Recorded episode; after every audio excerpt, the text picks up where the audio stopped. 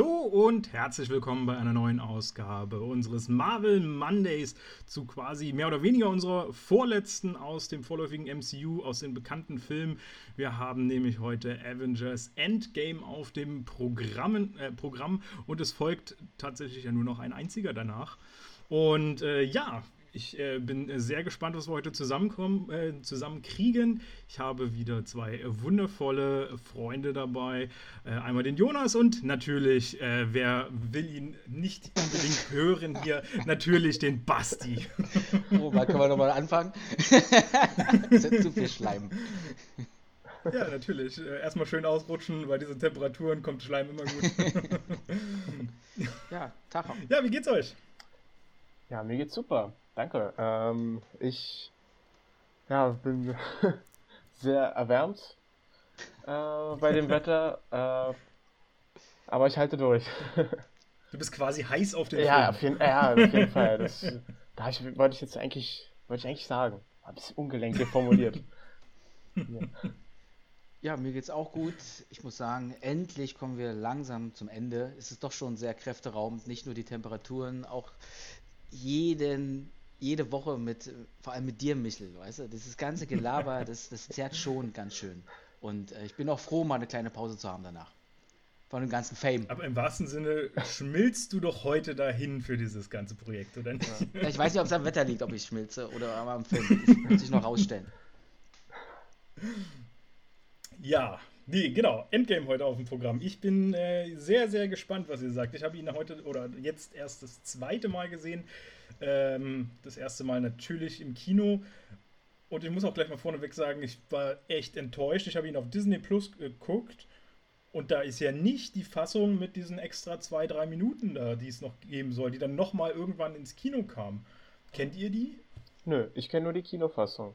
Aber da habe ich eine, äh, eine Geschichte zu. Und zwar ist es der einzige Film, den ich mir dreimal im Kino angeschaut habe. Habe ich davor und danach halt nie wieder gemacht.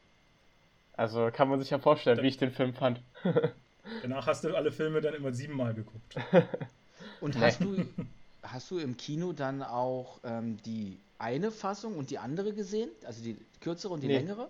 Nee? Nee, ich habe die, hab die dreimal im Kino auch wirklich innerhalb von einer Woche gesehen. Da gab es ah, immer okay. neue Leute, die noch gucken wollten zusätzlich. Und dann war ich immer ich eigentlich angeboten, ja, ich komme mit. Denn ich hatte zu der Zeit noch meine UCI Unlimited Karte und da ja, hat es ja keinen. Oh, ja nicht weh im Geldbeutel. genau. Jetzt bestellen. Jetzt muss ich aber fragen, was haben die denn da noch verlängert? Nur den Abspann oder auch von der, von der Story ein paar Szenen so rein? Also ja. meines Wissens, wie gesagt, ich kenne es ja nun auch nicht, aber meines Wissens sind es wohl nur zwei oder drei Szenen, die dazugekommen sind nach oder während des Abspanns wohl. Ähm, und das war ja wohl tatsächlich auch wirklich nur die, äh, die Intention dahinter, eben den Film nochmal zu pushen, um eben Avatar zu überholen in den Gesamteinnahmen. Wenn man ja so kurz davor stand. Und äh, ich glaube, das sind keine wirklich nennenswerten Szenen. Ich glaube, eine davon ist auch ein Ausblick in den nächsten Spider-Man-Film schon gewesen oder so. Mhm. Und das, das, andere weiß ich jetzt gar nicht mehr, was das sein soll. Mir fällt nämlich gerade auf, ich habe den ja am Donnerstag geschaut und mein Fernseher hat da so, so eine Pro so Programmierung drin, dass er nach vier Stunden ausgeht, wenn da nicht viel passiert. Und, und, kurz vor Schluss ist der wirklich ausgegangen und es war schon so spät und ich habe dann nicht mehr angefangen und ich dachte mir, ach, holst du noch mal nach. Jetzt fällt mir ein, ich habe mir den Abspann gar nicht angeguckt mit den Szenen. nee, Im Abspann gibt es auch keine Szenen bei nee? dem Film. Okay. Ja, aber der Abspann hat ein also cooles Gimmick, finde ich persönlich noch. Aber ich weiß nicht, ob wir jetzt schon dazu kommen wollen oder eben dann erst später. Also ich bin sehr neugierig gerade, weil ich ihn ja nicht gesehen habe. Hau mal Weil äh, der Abspann, also erstmal gibt es, finde ich persönlich, sehr schöne, äh, also da werden wirklich komplett fast alle Namen aufgelistet von allen Schauspielern, die da so dabei machen. Also selbst die kleinsten Nebenrollen werden nochmal gewürdigt. Also ein Michael Douglas steht da noch dabei oder äh, eine Michelle Pfeiffer. Und alle kriegen auch nochmal coole Bilder aus Szenen der bisherigen Marvel-Filme eingeblendet, bis dann ganz am Ende die, ich nenne sie jetzt mal 6 Uhr Avengers auftauchen. Also es kommen dann nacheinander wirklich die Namen von äh, den Schauspielern. Und bei allen Namen sieht man dann deren Unterschriften. Die Unterschriften, die sie auf ihre Marvel-Verträge gesetzt haben quasi. Ah. Die werden dann nochmal eingeblendet und sie kriegen nochmal ein richtiges Standbild von sich dahingestellt. Auch nochmal im Hintergrund nochmal Szenen aus den bisherigen Filmen von den Figuren. Wie, auch teilweise, wie sie sich über die Jahre gewandelt haben. Was, also ich, es ist wirklich eine Abspannszene, das ist nur ein Abspann, aber auch bei dem kriege ich immer wie Gänsehaut. Ähm, das ist echt gut, ja. Und ja, und dann stehen immer die Schauspieler so da, dass sie fast schon immer ein bisschen an Actionfiguren erinnern, finde ich persönlich. Also wenn sie Allerdings haben sie das meines Wissens die Idee auch nur von Star Trek irgendwo geklaut. Gibt wohl irgendeinen älteren Star Trek, wo das auch so äh, der Fall war. Aber gefährliches Halbwissen, ich äh, bin im Star Trek-Universum nicht so drin. Also ich habe das auch noch nicht bisher gehört, aber ich sag mal so, oder also sag mal, selbst wenn es die Idee schon mal gab, war sie ja trotzdem schön umgesetzt. Absolut, ja, kann ich dir auch beipflichten und ich mag das auch. Absolut, also das ist ja wirklich nochmal eine, eine Würdigung, weil man jetzt gerade quasi ein, ein, ein ja, also wirklich dieses Universum ja in gewissem Sinne auch beendet hat. Hm. Deswegen fand ich das immer so albern, dass dann jetzt quasi Spider-Man noch nachgeschoben wird, weil das ist irgendwie. Ja, es, der hätte irgendwie vorher kommen müssen. Es wirkt eigentlich wie der perfekte Abschluss. Also ich, ja. ich persönlich, ich, na gut, klar, man kann ja jetzt noch nicht genau wissen, wo die Reise hingeht, aber ich persönlich hätte es eigentlich mehr gefeiert, wenn zumindest ein paar Jahre jetzt erstmal Pause gewesen wäre. Also wenn sie denn schon weitermachen, dass sie dann erstmal ein paar Jahre warten und dann irgendwie, weiß nicht, irgendwas erzählen, am besten auch, wo auch gar nicht viele äh, alte, altbekannte Figuren auftauchen, sondern vielleicht wirklich irgendwie sowas wie die Marvel-Version der X-Men oder die Marvel-Version der Fantastic Four, wo sie jetzt schon eben die Rechte haben. Bin ja. ich jetzt so der Meinung. Also ich, klar, man kann jetzt nie wissen, wie es noch kommt. Und gespannt bin ich ja trotzdem bei jedem neuen Marvel-Projekt, aber ja, es, es wirkt halt, dadurch kann man irgendwie diesen Abschied nicht, da, da, da verliert er so ein bisschen seine Dramatik, meiner Meinung nach. Ein bisschen. Ja. Kann ich dir, kann ich dir beipflichten. Und ähm, es ist halt auch so ein bisschen das Problem, wenn man dann eben alte Figuren wieder aufgreift, dann wirkt es einfach so, als ob man dieses ganze Thema immer noch mehr ausschlachten möchte. Äh, und das ist halt, also das passt halt nicht so ganz, wenn man wirklich ein Ende da äh, reinsetzt, ein großes Finale reinbaut. Äh, ähm, dann ist das irgendwie uncool. Da, also da kann ich dir beipflichten. Man hätte sich einfach äh, vielleicht auf neue, neue Darsteller oder ähnliches fokussieren sollen, auf neue Figuren. Also meine, ich bin jetzt nicht so drin mit den Comics, aber ich glaube, es gibt ja noch hunderte von Figuren, oder? Eben. Dann wäre das vielleicht besser gewesen. Aber gut, da lassen wir uns überraschen. Mal gucken, was äh, da noch auf uns zukommt. Wir bleiben erstmal bei Endgame. Achso, ähm, ist euch auch nochmal was aufgefallen? Ähm, also in dem Sinne von in der Art und Weise, wie äh, welche Figuren nach dem Blip noch übrig geblieben sind von den Avengers. Nämlich, dass das äh, alle sechs Ur-Avengers auch verschont wurden von dem Blip. Wahrscheinlich eben äh, ich glaube, es haben die auch mal irgendwann gesagt, die Marvel-Bosse, dass es auch extra so sein sollte, damit diese sechs Helden auch nochmal ihr letztes großes gemeinsames Abenteuer erleben. Okay, dann nennen Weil, wir sie doch mal beim Namen. Iron Man, Black Widow, Hawkeye, Captain America, Hulk und The Mighty Four.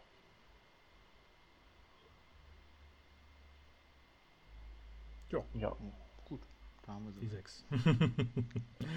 ja. Äh, eigentlich ja, wollte ich ja wie immer so ein bisschen auch mit dem, mit dem Cast und so anfangen, wenn wir da eh schon so ein bisschen bei sind. Wobei man auch ehrlich sagen muss, heute gibt es ja gar nicht viel zu sagen. Alle haben wir in diesen ganzen Filmen vorher schon mal gehabt. Ich glaube, es ist jetzt nicht einer, der irgendwo groß nochmal neu dazugekommen ist. Auch nicht hinter der Kamera. Ähm, mit, mit Joe Russo und Anthony Russo wieder die gleichen Regisseure wir es schon bei äh, Captain America 3 und so hatten, auch bei, bei Infinity War natürlich. Auch Drehbuch, Musik, Kamera, alles im Prinzip äh, gleich. Ich weiß nicht, ob ihr da noch irgendeinen Schauspieler rausstellen wollt, der jetzt noch dazugekommen ist. Also es sind ja so ein paar ganz, ganz, ganz kleine noch dabei gewesen, aber. Äh, das Einzige, was mir aufgefallen ist, ist, dass einer der Regisseure da einen kleinen Cameo-Auftritt hat. Stimmt, ja. Ich weiß jetzt nicht, welcher von den beiden. Äh, äh ich glaube, der Joe war das. Ja, das kann sein. In der am Anfang, die, wo es die fünf Jahre. Aber gut, wobei das dazu kommen wir, denke ich genau. mal erstmal noch, wenn wir darauf, näher darauf oh, eingehen. Hau raus, hau raus, ja. wenn wir schon da sind. Absolut. Ähm, was ich nämlich eigentlich sagen will, äh, das ist ja so in dem Sinne mein Lieblings-Marvel-Film. Äh, ich sehe den, also ich persönlich sehe ihn ja ganz, ganz minimal über Infinity War. Es ist halt sehr, sehr knapp. Also es ist wirklich Kopf an Kopf, kann sich vielleicht auch am nächsten Tag dann doch jetzt schon wieder ändern. Ähm, aber was mir in dem Film so gut gefällt, äh, ist tatsächlich irgendwie äh, die erste Hälfte des Films, weil ich es unheimlich äh, spannend irgendwie, also ich weiß nicht, ich fand es unheimlich spannend, dass äh, in der ersten Hälfte dieser Aspekt äh, der gescheiterten Helden so krass beleuchtet wurde. Also äh, kurz zur Erinnerung, es geht ja äh, recht schnell äh, zu Beginn des Films, spüren sie ja schon bereits Thanos auf in seinem Versteck und töten ihn ja dann diesmal auch richtig. Ähm, der gibt ja dann aber zu, nein, ich habe schon die Steine bereits zerstört, ihr könnt nichts mehr machen, um das Geschehene wieder rückgängig zu machen. Ich habe trotzdem immer noch gewonnen, auch wenn ihr mich, also ich habe, egal wie es ausgeht, ich habe gewonnen. Äh, woraufhin ja dann Tor köpft und nochmal den coolen, äh, so einen coolen One-Liner, sag ich jetzt mal, bringt. Äh, von wegen, ich habe diesmal auf den Kopf gezielt. Äh, in Anlehnung eben an den letzten äh, Infinity War-Film. Und dann vergeht, vergehen ja erstmal fünf lange Jahre und man sieht erstmal, da ist dann eben auch der Auftritt von dem einen Regisseur, Jeruso, dann sieht man nämlich, was die Helden in dieser Zeit alle machen. Captain America scheint ja wie eine Art Therapiegruppe zu führen, also scheint irgendwie wie eine Art Therapeut äh, aufzutreten und äh, ja, der und will eben alle Leute, allen Leuten dann eben auf diese Weise Hoffnung geben. Äh, ja, ich fand es irgendwie sehr spannend, dass sich der Film dann auch richtig viel Zeit nimmt, zu zeigen, was die Helden eben so machen in dieser Zeit. Äh, und dass die auch eigentlich wirklich gebrochen sind durch dieses Ereignis. Also es sind irgendwie nicht mehr so die Helden, die sie mal waren, ist mir mal irgendwie die ganze Zeit während des Films aufgefallen. Es sind irgendwie nicht mehr die Helden, die man mal so kannte. Die haben sich einfach verändert durch dieses Ereignis. Ich muss sagen, das, das fand ich auch tatsächlich sehr, sehr gut, dass die das Pacing mal ganz anders gewählt haben. Also mhm. Also gerade aus äh, den anderen Avengers-Filmen kennen wir es einfach so, dass es wirklich zack, zack, zack immer mhm. die nächste Action-Szene äh, kommt. Jetzt gerade Infinity War haben, hat man ja auch wirklich ein Ding an das andere gereiht. Jetzt hat man sich durchaus ein bisschen Zeit gelassen, weshalb auch, finde ich, dieser Film viel, viel emotionaler geworden ist und äh, mir auch so das ein oder andere Tränchen an manchen Stellen entlockt hat. Entweder weil die Szenen sau cool waren oder äh, eben weil es wirklich eine, eine äh, herzergreifende äh, Stimmung eben auch aufgebaut wurde. Ähm, kann ich auch absolut sagen, dass ich das ganz gut fand, wobei ich trotzdem immer sagen muss, dass mir so dieser, dieser erste Part eigentlich nicht so gefällt, weil eben das Thema Zeitreisen sehr, sehr doll im Fokus steht und ähm, ich da nicht so. Also ich, ich habe echt Probleme mit Filmen, die mit Zeitreisen arbeiten, weil da einfach immer Fehler entstehen. Das, und, und das, ja, finde ich, ist auch hier leider wieder passiert.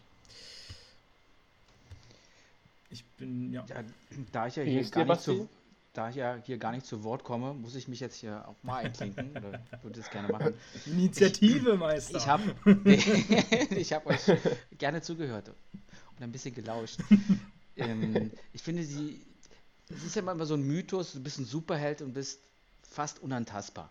Aber jetzt kommt so die menschliche Komponente dazu. Sie sind von Rache zerfressen, siehst du am Tor.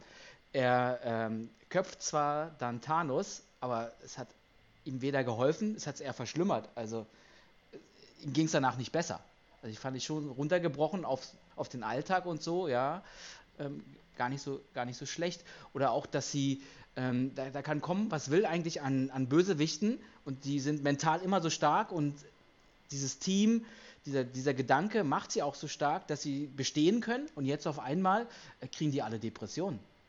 Und ich möchte nicht wissen, wenn man das mal hochskaliert, also Covid-19, die Pandemie, macht ja schon viel mit uns im Kopf. Wenn du dir überlegst, dass du da so einen Blip hast, was es mit der ganzen Gesellschaft auf der, oder mit den ganzen Gesellschaften auf der Welt machen würde, also, heft, also heftige Gedankengänge, die man da eigentlich haben müsste. Fünf Jahre lang, die Liebsten von heute auf morgen weg, die ganze Welt hat sich komplett verändert. Also,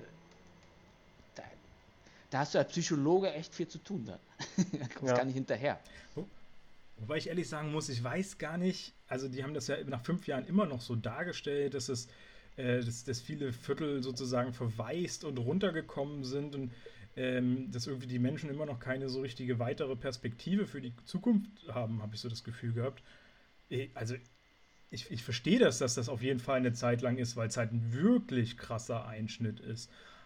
Aber also fünf Jahre finde ich dann schon ein bisschen, ein bisschen heftig, dass man da immer noch keine, nicht, nicht so richtig mal wieder ins Leben zurückfindet, weil es bringt ja jetzt nichts, sein ganzes Leben in Trauer zu verbringen.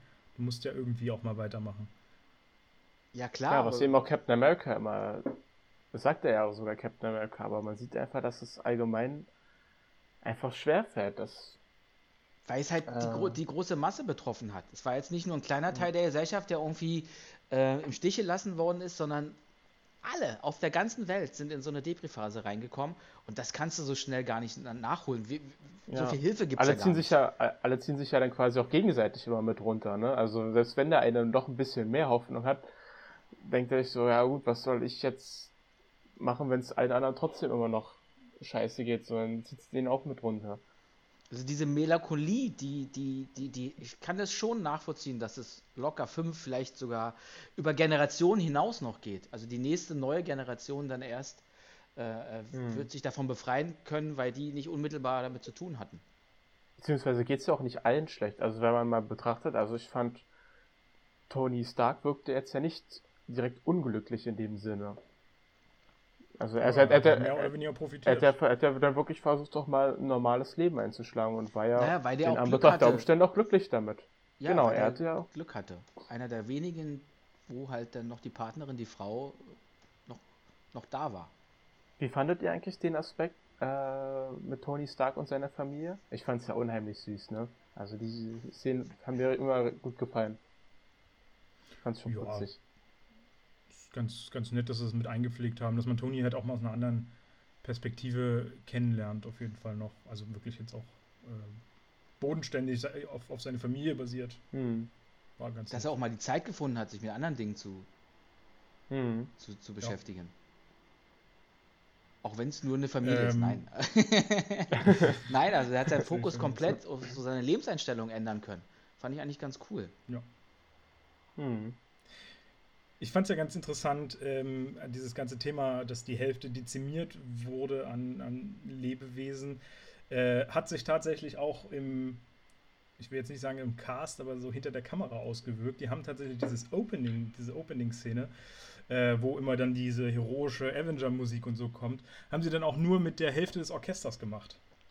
Das fand ich auch äh, ganz, ganz nett, dass man da wirklich dann ja, genau. Dass man wirklich bewusst dann darauf verzichtet hat und gesagt hat, naja, da stirbt die Hälfte, also ist es bei uns auch die Hälfte weniger. Äh, das, ist, das macht das halt so ein bisschen komplett und, und so absolut und nicht immer nur so, ja, wir müssen das jetzt für den Film, müssen wir das jetzt alles so aussehen lassen, sondern es ist schön, dass man das auch äh, außenrum so ein bisschen dementsprechend gestaltet. Sowas mag ich eigentlich ganz gerne. Hm. Ich fand auch richtig cool. Achso, oh, Entschuldigung, ich dachte, du wärst schon. äh, ja, nee, und ich wollte eigentlich nur noch sagen, dass ich auch äh, in diesem Zusammenhang noch, noch erwähnen möchte, dass ich dieses Opening, diese erste Szene mit Hawkeye, sowas von geschickt gewählt finde. Ähm, eigentlich war das von den Russos ja angedacht, das als Ende von Infinity War zu setzen. Und ähm, das hatte aber dann irgendwie nicht so ganz gepasst, weil es halt uncool gewesen wäre. Hawkeye taucht den ganzen Film nicht auf und dann aber zum Schluss und so, das war, das wollten die dann irgendwie dann doch nicht machen. Deswegen haben sie das ja jetzt an den Anfang von Endgame geschnitten. Und ich finde aber auch, dass das wirklich die beste Wahl überhaupt war, ähm, weil das nochmal so, ein, so einen krassen Einstieg in diesen Film gibt, einfach diese und das nochmal so bewusst vor Augen führt, wie, wie heftig das ist. Du, in, in dem Moment gerade machst du noch was mit deiner Familie und du drehst dich keine Sekunde weg und du stehst vor dem Nichts auf einmal. Ähm, ich finde, das hat schon emotional echt gut dahin geleitet in den Film. Und ja. wenn wir schon bei der Szene sind, habe ich noch zwei Fragen dazu. Ist euch eigentlich aufgefallen, dass Hawkeye am Anfang auch so eine Fußfessel trägt? Also der muss ja dann auch in so ähm, Überwachung, so wie Ant-Man, ähm, reingeraten worden sein, weil der war ja auch aus politischer Sicht wahrscheinlich dann ein Verräter. Ist mir noch nie aufgefallen genau, vorher. Genau. Genau. Ja, ja, das war ja auch so die Begründung, warum sie den aus Infinity War quasi rausgehalten ja. haben. Genau, der durfte aber eben noch bei seiner Familie noch bleiben auf dem, auf dem Grundstück da. Auf der, der Ranch, ja. Okay. Genau. Ähm, achso, da, genau das wollte ich nämlich auch sagen, Michael, also als ich dich äh, vorhin unterbrochen habe, noch auf die Szene eingehen, dass ich die super stark fand, äh, gleich zum Anfang hin. Und ich muss auch sagen, äh, schon allein die kriegt mich jedes Mal. So, da kriege ich schon gleich richtig Gänsehaut und denke mir so, boah, ist das, Ich finde es so stark gemacht irgendwie. Weil, wie muss es halt, weil ich finde auch diesen Schauplatz irgendwie so genial gewählt, weil ähm, wie die Familie da auf diesem riesigen Feld äh, eigentlich nur normal grillen und picknicken möchte. Und dann sind alle weg und du weißt auch genau, äh, in dem Moment auch als Hawkeye so, die können ja nicht einfach sich versteckt haben. So, es gibt keine Möglichkeit, sich dort zu verstecken. Also, also diese Verzweiflung, die da in einem dann aufkommen muss, fand ich schon doch sehr krass. Ich muss auch sagen, das finde ich, äh, ist Hawkeyes stärkster Film in meinen Augen. Also ich finde cool, wie er, was sie mit seiner Rolle gemacht haben. Basti, wie ging es dir denn eigentlich dabei? Du bist ja eigentlich immer nicht so der Hawkeye-Fan. Wie fandest du das, was sie mit ihm gemacht haben? Ja, ich hatte den Film ja wirklich so in Erinnerung, dass mir gerade die Figur nicht so gefallen hat. Und die ja auch jetzt so einen großen Part übernimmt. Aber ich habe mich jetzt mal anders daran getastet. Und ich muss sagen, ich habe zu der Figur sowieso noch ein paar Fragen. Aber an sich hat mich das diesmal nicht gestört. Also war jetzt nicht so ablenkend vom Film, was, wo ich vorher so meinen Fokus drauf hatte, sondern ich konnte das jetzt besser wirken lassen. Deswegen hat er mir auch sehr gut gefallen, muss ich sagen. Dafür, dass ich, glaube zweite, dritte Mal geguckt habe, ne, dritte oder vierte Mal. Und ja, es war. Ich, ich kann verstehen, Jonas, warum der auch ganz nah äh, so auf Platz 1, beziehungsweise steht er ja bei dir, auf Platz 1 steht. Hm. Und jetzt aber die entscheidende Frage, ähm, die unmittelbar auch mit der Anfangsszene zu tun hat. Macht jemand von euch eigentlich auf seinen Hotdog Mayo? Mich also so interessieren. Ich glaube, es würde auch gut schmecken, aber ich habe es noch nie Ich habe es auch noch nie gemacht, aber irgendwie eine Tochter von ihm oder so meinte er, ja, ich, die isst immer nur mit Mayo. Wer macht dann Mayo auf dem Hotdog? Hm. Da habe ich jetzt gar nicht drauf geachtet. Fand ich ganz krass. witzig. Nee, also Mayo würde ich jetzt auch nicht drauf. Diese dänische Hotdog-Soße halt, ne? Die ist ja super dafür. Ja. Genau, ist, ist, ich glaube, es gibt doch bestimmt so eine Hotdog-Soße, die so zum Beispiel bei Ikea oder so, die doch, glaube ich, irgendwie Mayo auch enthält oder so. Oder was gibt's ja, da für ja, das ist diese dänische genau. Hotdog-Soße. Deswegen, also oder in dem Sinne hat man es ja auch schon gegessen auf dem Hotdog und mir hat es gut geschmeckt. Ich kenne diese äh, Thematik nämlich aus der Serie King of Queens. Da macht Duck sich in einer Folge auch mal einen Hotdog und schmiert da Mayo rauf. Und äh, das ist auch so ein, so ein Phänomen gewesen, wer macht denn Mayo auf einen Hotdog? Und äh, ja, hat weird. mich sofort daran erinnert. Aber ich wollte es auch mal machen. Aber wenn du zum Beispiel zu Ikea fährst oder so, ich weiß gar nicht, ich müsste mal einen ordentlichen Hotdog-Laden fahren und der hat bestimmt Mayo. Also mein nächster Hotdog wird ein Mayo-Hotdog. Mhm. Ja, ich sag jetzt mal so, ein Hotdog ist jetzt nicht so schwer selbst zu machen. Und ein bisschen Mayo kann man dann auch noch zu Hause haben. das ist ein Ding der Möglichkeit. Also da steht man keine drei Stunden in der Küche für. Ja, aber wenn du dieses. Ich finde, es ist nochmal was anderes, wenn du auch dieses Brot manchmal kaufst. Das ist dann, wenn du es selbst machst, irgendwie fehlt mir da so der Charme. Aber das kann man ja bei Ikea kaufen tatsächlich. Oh, jetzt machen wir hier ja, ja, da kannst, kannst du alles kaufen bei Ikea. das ist Wahnsinn. der beste Laden überhaupt. Ich sollte mal bei Ikea anfragen, ob wir jetzt ein bisschen äh, Geld von denen abkriegen, ja. weil wir für die Werbung machen. Ja. Oder eins der vielen anderen Möbelhäuser. ja. ja, du hast noch mehr Fragen zu, zu äh, Hawkeye, glaube ich, ne? Hast du gemeint. Ja, ähm, er macht ja schon eine ganz schöne Wandlung mit sich. Irgendwie, der, er wird ja dann zum Killer. Mhm. Also, aber, aber, im guten Sinne jetzt. Er rächt sich an wahrscheinlich an den Bösen, die noch übrig, also irgendwelche Mafiosis und will, sieht dann seinen Sinn des Lebens drinne. Dass genau. der da mit seinem ja, Schwert alle abschlachtet nach, ne? und, und ich fand es genau, halt so krass. So, das war, genau, dass ihm so das. Achso, Entschuldigung. Nee, nee, aber äh, das, wahrscheinlich war der früher auch so schon. Also er kehrt in sein altes Leben zurück vor seiner Familie. Daran hat mich das so erinnert. Ich weiß nicht, ob das richtig ist. Das kann sein. Ich habe das eher mal in dem Bezug gesehen, dass er es einfach ungerecht fand, dass solche Killer und Mafiosi, also so Leute, die so Menschen unterdrücken oder bedrohen, Geld erpressen, was weiß ich nicht was, dass er es einfach ungerecht fand, dass die verschont wurden von dem Blip und aber Leute wie seine Familie eben nicht. Dass ja. er dann sich so in der Rolle gesehen hat von wegen, ja, ich führe euch eurer gerechten Strafe zu. Und das basiert ja auch auf einer Comic-Version von Hawkeye. Es gibt nämlich eine Comicfassung, in der wird er auch zu so einem, zu so einer Art Killer und da nennt er sich dann auch nicht mehr Hawkeye, sondern Ronan. Und da, da beginnt, da tritt er den eben auch in dem, mit dem Schwert immer auf, wie eben in dieser, in dem Film hier. Eben Ronin ist ja ein Begriff von den Samurai. Das bedeutet immer ein Krieger ohne Meister, glaube ich. Also, ja, irgendwie so ein ein frei durch die Länder streifender Samurai quasi. Ohne Herrn, ohne Meister. Und so an sich soll es erinnern. Keanu Reeves hatte auch einen Film, oder? Mit Ronin? Genau, 47 Ronin. Ronin. Oder so, genau. Mhm. Aber ich muss sagen, ich fand das dann äh, dadurch ein bisschen, äh, bisschen lasch, weil ich meine, natürlich ist der Idee, die Hawkeye damit verfolgt, im gewissen Sinne ja ähm, moralisch schon vertretbar, weil also der Gedanke ist ja irgendwie schon, schon, schon nachvollziehbar, warum jetzt wirklich die äh, Bösewichte da eben noch weiter ihren Scheiß machen können und vielleicht jetzt sogar noch leichter, wo sie sich nur noch gegen die Hälfte der Menschheit durchsetzen müssen und bla.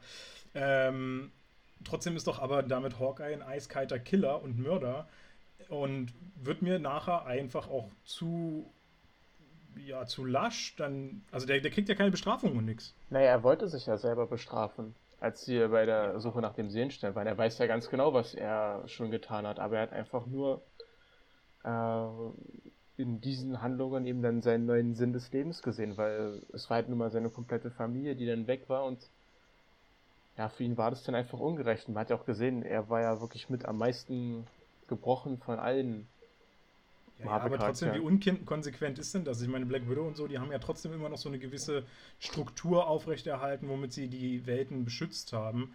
Äh, und dann zu sagen, oh, das ist aber mein Best Buddy. Ja, okay, der killt natürlich gerade hier alle, aber ja, ja, eigentlich ist er ja ein ganz lieber mal gewesen.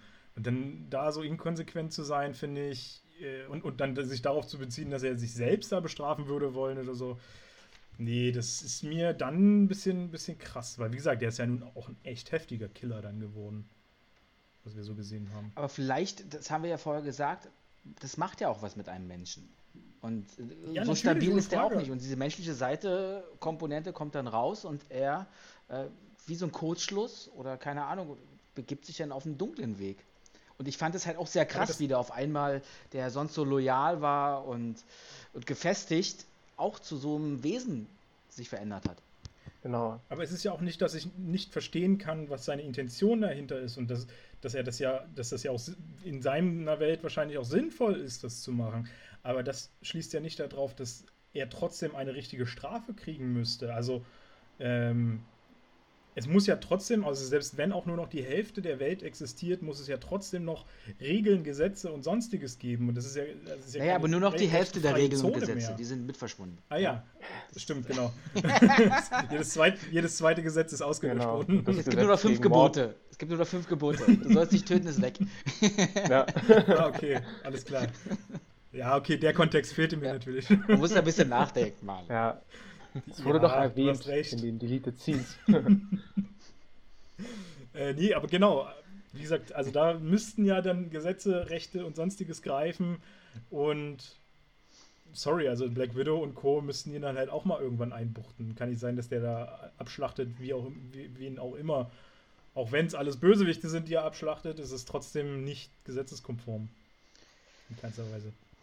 Ja, das ist ja klar. Aber ich habe mir auch die Frage gestellt, sagen wir mal ganz platt, 50 Prozent der führenden Persönlichkeiten in der Politik auf der Welt äh, sind auch weg und das ganze System dahinter, was sie geschaffen haben, wer kommt da Neues an, der, an die Macht? Vielleicht sind es ja auch Böse, die an die Macht gekommen sind und äh, verfolgen das gar nicht so, wie du jetzt aus demokratischer äh, westlicher Sichtweise das gerne hättest, sondern vielleicht ist der ja irgendwo unterwegs gewesen, wo sowieso das Chaos schon komplett war und wo viele Menschen unterdrückt worden sind. Also es, das, ich finde ja gut, dass der Film das eher schwach behandelt hat, weil sonst kannst du dich da so reintauchen und dann wäre es ja noch größer alles geworden. Ja, überleg mal, wie krass das wäre bei Amerika. Da sind ja die Wahlen immer 50-50. Wenn da die eine Hälfte Demokraten komplett ausgelöscht wäre, ja. wäre wär natürlich ein super Zufall, aber dann hättest du nachher nur noch Republikaner in dem Land. Uha. Oder vielleicht von einer Partei von den Republikanern wirklich alle weg sind und von den Demokraten sind alle da. ja, ja, das, das ja. meinte ich gerade, genau. Also.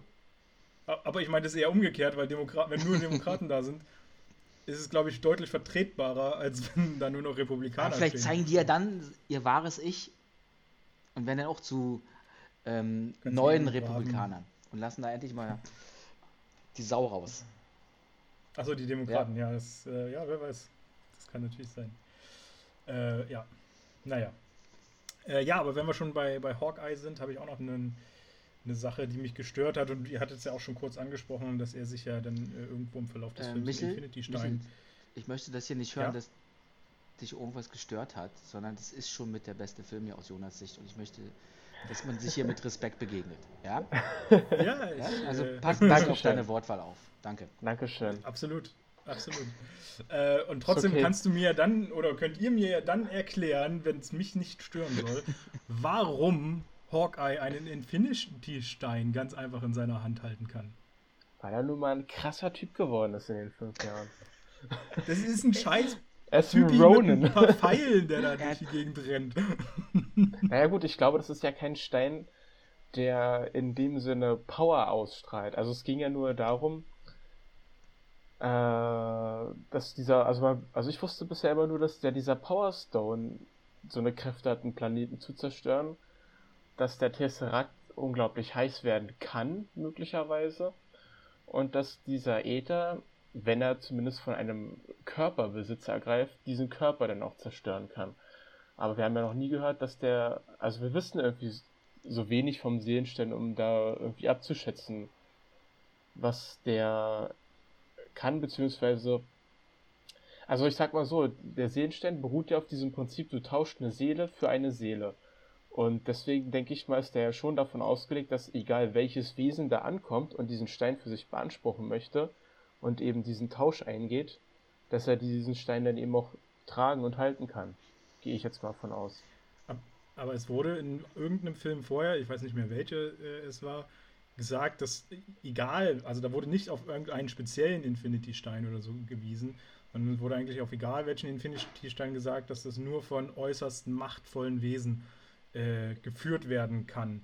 Und da wäre es jetzt ein bisschen komisch, dann zu sagen, naja, okay, aber es betrifft eigentlich jetzt nur den Machtstein oder sowas. Und alle anderen können aber irgendwie schon von jedem geführt werden. Na, aber eigentlich habe ich es immer so verstanden, dass nur der Machtstein äh, so schwierig zu führen ist. Also ich bin jetzt also zwischen euch. Ich habe das auch so auf dem Schirm, dass die Infinity-Steine generell so plakativ ähm, schwierig sind, einfach so in der Hand zu halten, sage ich mal. Wenn du nicht overpowered bist und selber ein Megatyp. Vielleicht ist der Seelenstein ja vorher auch noch nie gefunden worden. Dass der in diese Kategorie noch gar nicht reinfällt, sondern dass er eine Sonderstellung einnimmt. Das, das andere sind die Wix-Steine und das, sind, und das ist halt so ein, so, so ein positiver ja, Gentleman, sag ich mal, als Seelenstein. Und weil es ist doch fies, wenn du eine Seele tauscht, dann nimmst du ihn in der Hand und stirbst auch noch. Also es ist kein Wichser, Ja. der. Stein, weißt du, sondern der lässt dir doch Genau. die Chance und sagst, okay, du hast schon genug Schmerz erlitten und ähm, ich gehe erstmal auf Standby. Ich wollte gerade sagen, sagen, das ist der Schmerz, den dir der Stein bereitet. Du musst dafür was eintauschen. Das ist dieser eigentliche, das eigentliche Ding bei diesem Stein. Ich weiß nicht, Ja. finde ich immer noch schwach. Okay, dann aber die nächste Frage gleich passend dazu. Ähm, woher weiß Nebula, wo der, äh, also den, den Weg dorthin zu dem Planeten? Ich meine, das von dem Planeten mitgekriegt hat sie ja ähm, irgendwie da mit den, Gesch- als, als Thanos und äh, Gamora da quasi im, im Dialog waren. Aber Gamora meinte ja im letzten Teil irgendwie, dass sie die Karte dorthin zerstört hat. Und sie ist ja dann zusammen mit Thanos da aber hingereist, auf Druck hin quasi. Woher weiß Nebula, wo, wie der Weg ist? Sie hat das ja offenbar irgendwie das einfach in dieses äh, Raumschiff einprogrammiert, den Weg, dass es da automatisch hinfliegt oder so. Irgendwie so haben sie es ja gesagt. Wo hat sie den denn jetzt her? Also ich habe genau die gleiche Frage äh, notiert, weil ich es auch nicht ganz verstanden habe. Entweder haben wir ein bisschen was übersehen, dass es nochmal einen Austausch zwischen Nebula und Gamora gab, in irgendwelcher Art und Weise, dass sie auch davon Wind bekommen hat. Aber an sich habe ich es auch so verstanden, dass eigentlich nur Gamora das in ihrem Kopf drin hat und kein anderer das Wissen hat. Genau. Weil sonst hätte es ja Thanos offenbar ja auch aus Nebula rausquetschen können. Er hat ja bewiesen, dass er quasi alle Informationen visualisieren kann, die sie irgendwo mal aufgenommen hat. es ist es, durch, durch diese Zeithüpfer-Sache da alles, das war für mich schon sehr schwierig, da zu folgen und das Das alles, alles irgendwie zu verdauen. Ähm, ja, jetzt habe ich, ich bei so vielen Zetteln hier habe ich die Frage hier nicht.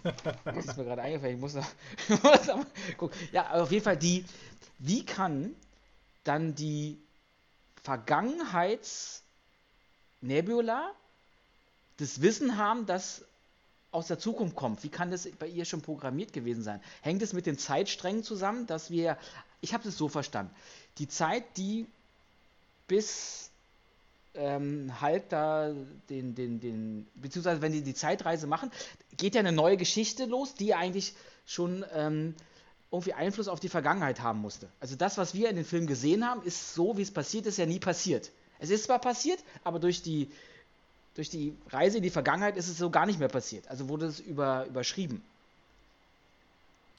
Naja, man muss es ja wirklich vorstellen, also das sehen wir ja jetzt so ein bisschen auch in Loki mit diesen Zeitstrahl, also mit diesem, in der Serie mit diesem Zeitstrahl. Und ähm, es geht ja im Prinzip den Avengers jetzt gerade nur darum, den eigenen Zeitstrahl wieder in, in, in eine richtige Bahn so, so, sozusagen bringen. Dazu reisen sie eben zurück auf ihrem Zeitstrahl, dadurch, dass sie aber irgendwelche Sachen klauen, interagieren mit anderen oder sowas, entstehen quasi parallele Zeitsträhle, Strahle, Strahle, Strahle, Strahle, irgend sowas. Strahlungen. Ähm, Strahlungen. Strahlen. Strahlungen, genau. parallele, parallele Zeitstrahlungen, alles klar. Ähm, die ja ganz andere Voraussetzungen haben. Unter anderem nimmt ja Thor auch den Hammer ja aus der Vergangenheit mit. Das heißt ja, in allem, was dann in der in diesem parallelen Zeitstrahl passiert, passiert ja erstmal ohne Hammer.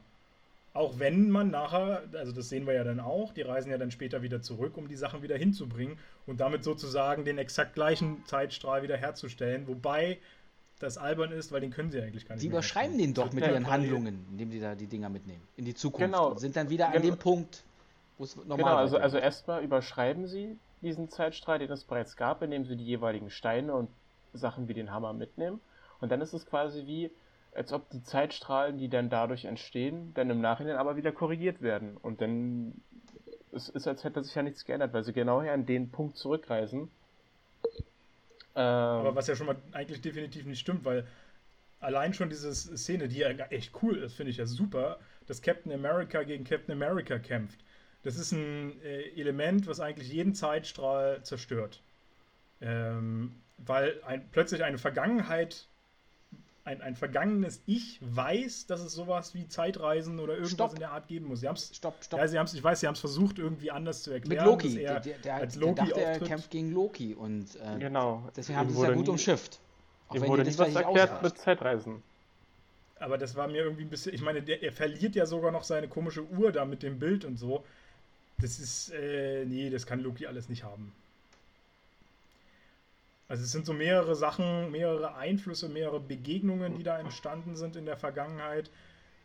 Und da ist es ja eigentlich so, dass jedes kleinste Element eigentlich so einen Zeitstrahl äh, verändern könnte. Ähm, Aber das ist ja auch eine Frage, ja. wie gehst du damit um?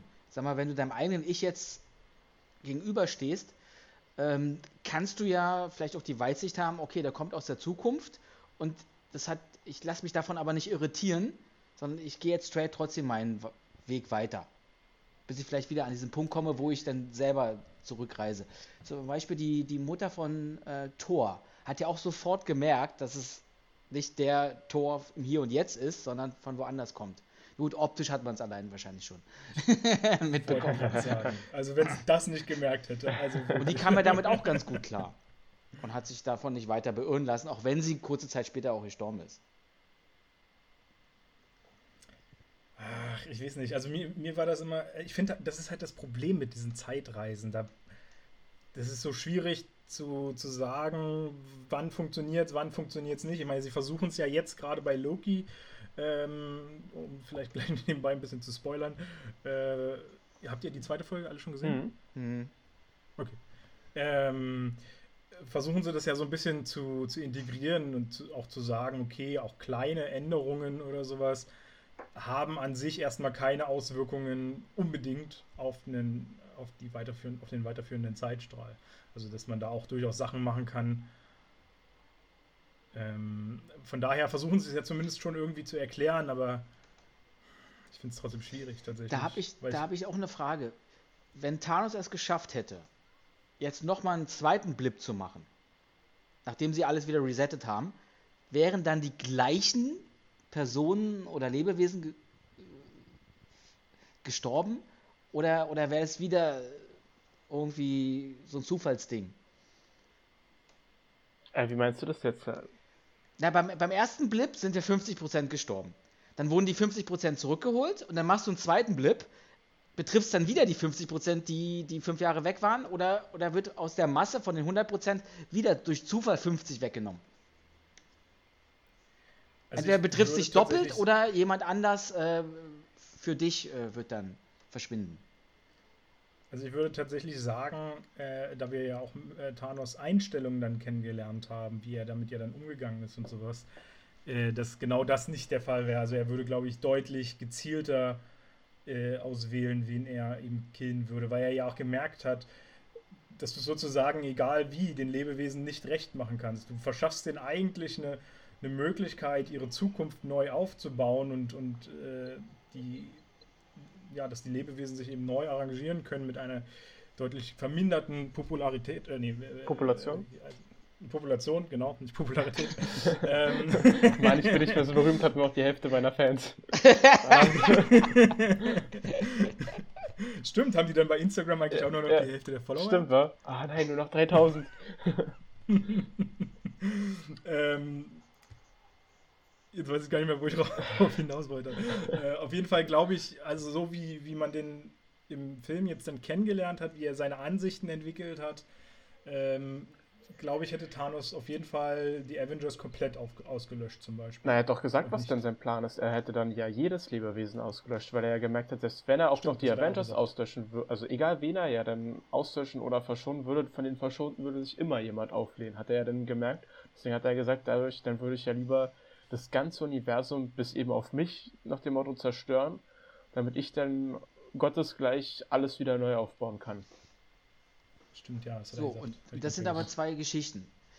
Die eine ist ja die Theorie, was wäre gewesen, wenn man nochmal den Blip das zweite Mal gemacht hätte, ohne seinen, seinen Maßstab zu verändern. Hätte es die gleichen hm. nochmal getroffen? Wäre halt so, hm. so eine Sache, da kann man halt drüber philosophieren. Aber wie findet ihr das eigentlich, dass er jetzt komplett sein, sein, sein System umschmeißt? Oder seine Glau die große Glaubensfrage, die er ja hatte, die dann auch beantwortet wurde und jetzt verwirft und den Hardcore super scheiß Move dann macht. Wobei wir am Anfang gesagt haben, eigentlich kann man das ja auch so ein bisschen nachvollziehen und so uncool ist er ja gar nicht, aber jetzt auf einmal wird er ja komplett äh, geisteskrank. Ja, ich denke mal, es hängt auch damit zusammen, weil er ja schon gesehen hat, was dann passieren wird in der Zukunft. Dass er merkt, okay, er wird getötet.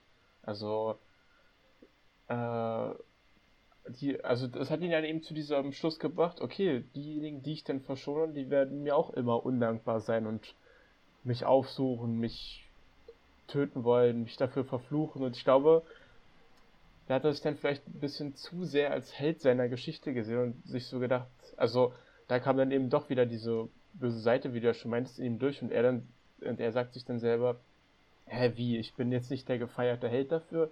Das kann ja gar nicht sein. Die Menschen oder die Wesen im Universum sollen mir gefälligst dankbar sein. Wisst ihr, was ich meine? Das kam mir ein bisschen so rüber, von wegen so, hey, ich will, ich will ja doch Dankbarkeit für all die Opfer und für all die jahrelange Weil Arbeit, will er wirklich Dankbarkeit? Das glaube ich nicht, das ist ihm scheißegal. Eben, ich, also ich glaube auch gar nicht, dass es ihm so um sein Leben geht tatsächlich, weil ich meine, er hat ja nun auch dadurch, dass er die, die Steine zerstört hat, hat er ja sein Leben auch extrem riskiert sogar. Hat man mhm. ja gesehen, dass er auch extrem mitgenommen äh, war. Ich glaube tatsächlich wirklich, dass er eben dieses, äh, dieses höhere Gut im Blick hat. Und das ja einfach nur das Tragische war, dass das keiner wahrgenommen hat, dass das eigentlich eine sinnvolle oder eine, zumindest in seiner Welt, gute Entscheidung war. Und ich muss auch sagen, ich finde, die haben das Ei, oder es, es wurde eigentlich sinnvoll begründet, seine, äh, sein, sein Umdenken, was er gemacht hat. Und ich kann es grundsätzlich nachvollziehen, weil ich meine, wir, wir alle wissen, wie scheiße Menschen auch sein können. Und wahrscheinlich dann in der Welt nicht nur Menschen, sondern eben alle Lebewesen. Ähm, und wenn man das von, von Grund auf neu strukturiert, neu äh, aufbaut, besteht die Möglichkeit, vieles besser zu machen grundsätzlich. also ich kann es kann es verstehen, auch wenn es ein heftiger, natürlich ein sehr, sehr heftiger Umbruch ist in seinen Gedanken oder in seinem Vorhaben. Ja, ich grundsätzlich auch. Auch wenn ich es jetzt natürlich nicht so machen würde, klar, ist ja logisch, aber ich konnte so von seiner Perspektive aus das ungefähr nachvollziehen. Ja, und wie geht's ja dir damit, Basti? Kannst, ja, er war ja vorher schon so größenwahnsinnig und wollte seinen Plan umsetzen, hat es geschafft. Und danach äh, wird er zu einem zu einer Figur, die für mich nicht mehr so greifbar ist. Dann, dann wird alles das, wo, wo er daraufhin gelebt hat und gearbeitet hat, darauf hingearbeitet hat, äh, verschwindet dann und er wird zu so einem geisteskranken Überwesen, so gottgleich und denkt, also der muss ja auch psychisch extrem Knacks bekommen haben. Und äh, auch wenn es so einfach dargestellt ist, dass, dass, dass er dann sagt, okay, dann gibt es hier den letzten Showdown und dann mache ich halt den Laden dicht. Warum siehst du, dass er einen psychischen Knacks weggekriegt haben sollte? Äh, weil er sich ja von seinem von seiner Ideologie, die ihn ja immer angetrieben hat, von heute auf morgen so davon abgewendet hat, dass, dass er sich dann ja noch höher stellt, als er eigentlich vorher schon war und, und, und alle mit, ich weiß nicht, da hätte er für mich einen anderen Lösungsansatz finden müssen. Hätte er wirklich, wie du sagst, okay, aber selbst du kannst es ja nicht. Also, entweder ist er so klug und hätte vorher schon mal drüber nachdenken müssen, dass einfach, wenn ich die Hälfte wegklatsche, dass es dann trotzdem irgendwann, haben wir auch letztens gesagt, dann wieder alles bei 100% irgendwann ist, weil die sich ja weiter vermehren oder manche nicht damit einverstanden sind. Aber ich finde ja gut, dass er jetzt so, so arschig ist. Finde ich ja gut. Das hätte er von Anfang an mal sein müssen, aber da hätte man nicht so diesen Cut gehabt, dass halt noch die Chance besteht, wieder alles äh, äh, zu retten. Und jetzt auf einmal ist er dann so wie ausgetauscht und nur noch, nur noch so, so ein Hardliner. Aber das kommt ja nur durch die Erkenntnis, dass eben die Avengers äh, so strikt dagegen arbeiten, was er gemacht hat. Wenn die dieses, dieses Zeitreise-Element niemals gefunden hätten oder es einfach wirklich grundsätzlich gar nicht möglich wäre, in irgendeiner Form zu reisen, dann wäre es ja niemals dazu gekommen, ähm, dass Thanos die Idee bekommen hätte, äh, die, die Menschheit auszulöschen. Das ist ja wirklich nur, weil man wirklich den, den letzten, das letzte bisschen noch ausgereizt hat, um irgendwie sich gegen die eigentlich sinnvolle Idee von Thanos zu wehren und. Dann, dann hätte ich äh, aber von ihm erwartet, dass er sich nicht, nachdem er Blip macht, einfach hinsetzt und äh, durchschnauft und, keine Ahnung, da durch seinen Garten wandert, sondern dass er dann den Kampf weiter aufnimmt, wie wir letztes Mal schon gesagt haben. Dass er dann irgendwo hinreist, dann wieder 50, alle zehn Jahre überall wieder bub, bub, bub, bub, bub, dezimiert oder, oder dafür sorgt, dass es alles im Gleichgewicht bleibt. Er wäre dieses Gleichgewicht komplett zerstören. Ja gut, aber wir wissen ja nicht, ob er das nicht gemacht hätte. Ja. Na, er hat doch gesagt, gut, er, er wollte ja alle Steine alle. zerstört. Also das, ging, das war mir dann wieder zu extrem auf einmal. Weil wenn er an seiner Ideologie ja, festgehalten hätte, hätte er dann noch Jahre da oder Jahrzehnte, Jahrmillionen darüber hinaus mit den Steinen weiter das verwalten müssen. Anstatt zu sagen, jetzt bin ich ja am Ende. Nee, stimmt ja, ich bin ja gar nicht am Ende, es geht ja weiter. Da hätte es eigentlich Klick machen müssen, okay, ich will ja für irgendwie auch eine Art Gerechtigkeit sorgen, weil das Leben gehört zum Universum dazu. Und jetzt auf einmal, das, was ihn ausgemacht hat, äh, wirft er so über den Haufen und ist nur noch dieser, dieser Arsch. Und das, das hat mir so, also das, das passt zu dem nicht. Ja, also ich muss sagen, das ist auch nicht weit genug gedacht gewesen, eben dieser, dieses Element, dass wirklich eben sich ja die Völker dann auch wieder sozusagen regenerieren. Äh, es natürlich am Anfang deutlich länger dauert, bis eben wieder die, Be die Bevölkerungszahl ansteigt, aber das ja, wie du es meintest, auch schon irgendwann stattfindet. Also das ist wirklich zu kurz gedacht gewesen einfach. Äh, da hätte er die Infinity-Steine nicht zerstören dürfen, wobei man andererseits natürlich auch sagen kann, ist es ja grundsätzlich erstmal sinnvoll, die Infinity-Steine zu zerstören, weil du ja immer diese Möglichkeit hast, Zeit dann zurückzudrehen und sowas. Wenn jemand anders dann in die in, in, in, äh, in den Besitz kommen würde. Und ähm, oder hat er halt gemerkt, ja, er oder hat er, hat er wirklich gemerkt, dass es gar keine Möglichkeit gibt, es aufzuhalten, sondern dass es immer wieder dazu kommen wird, dass er der Gefahr ausgesetzt ist, getötet zu werden, selbst wenn er die Steine hat oder nicht hat, und dann wieder alles aus dem Ruder irgendwann laufen wird. Also vielleicht war der auch so verzweifelt und hat gesagt, okay, es gibt keine andere Möglichkeit, dem Herr zu werden. Selbst wenn ich alles an, alle Anstrengungen mache, die, die möglich sind, ich ziehe dann gleich den Stecker lieber. ich glaube, das war eher so ein Ding, so, du, um das jetzt mal ein bisschen kleiner zu halten, naja, du hast deine Arbeit erledigt, du hast dein Projekt beendet und dann willst du Ruhe haben vor dem Ganzen. Ich glaube, eher aus, diesem, äh, aus dieser Aktion heraus kam das. Und Ruhe hast du in dem Fall dann nur, äh, ich weiß nicht, wie man das bei uns übertragen kann, indem du deinen Rechner kaputt haust. Nein. Mhm. ich, äh, aber in dem Fall ist es halt so, er weiß, er kriegt definitiv nur einen Schlussstrich unter das Ganze, wenn die Infinity-Steine zerstört sind und das quasi unumkehrbar wird.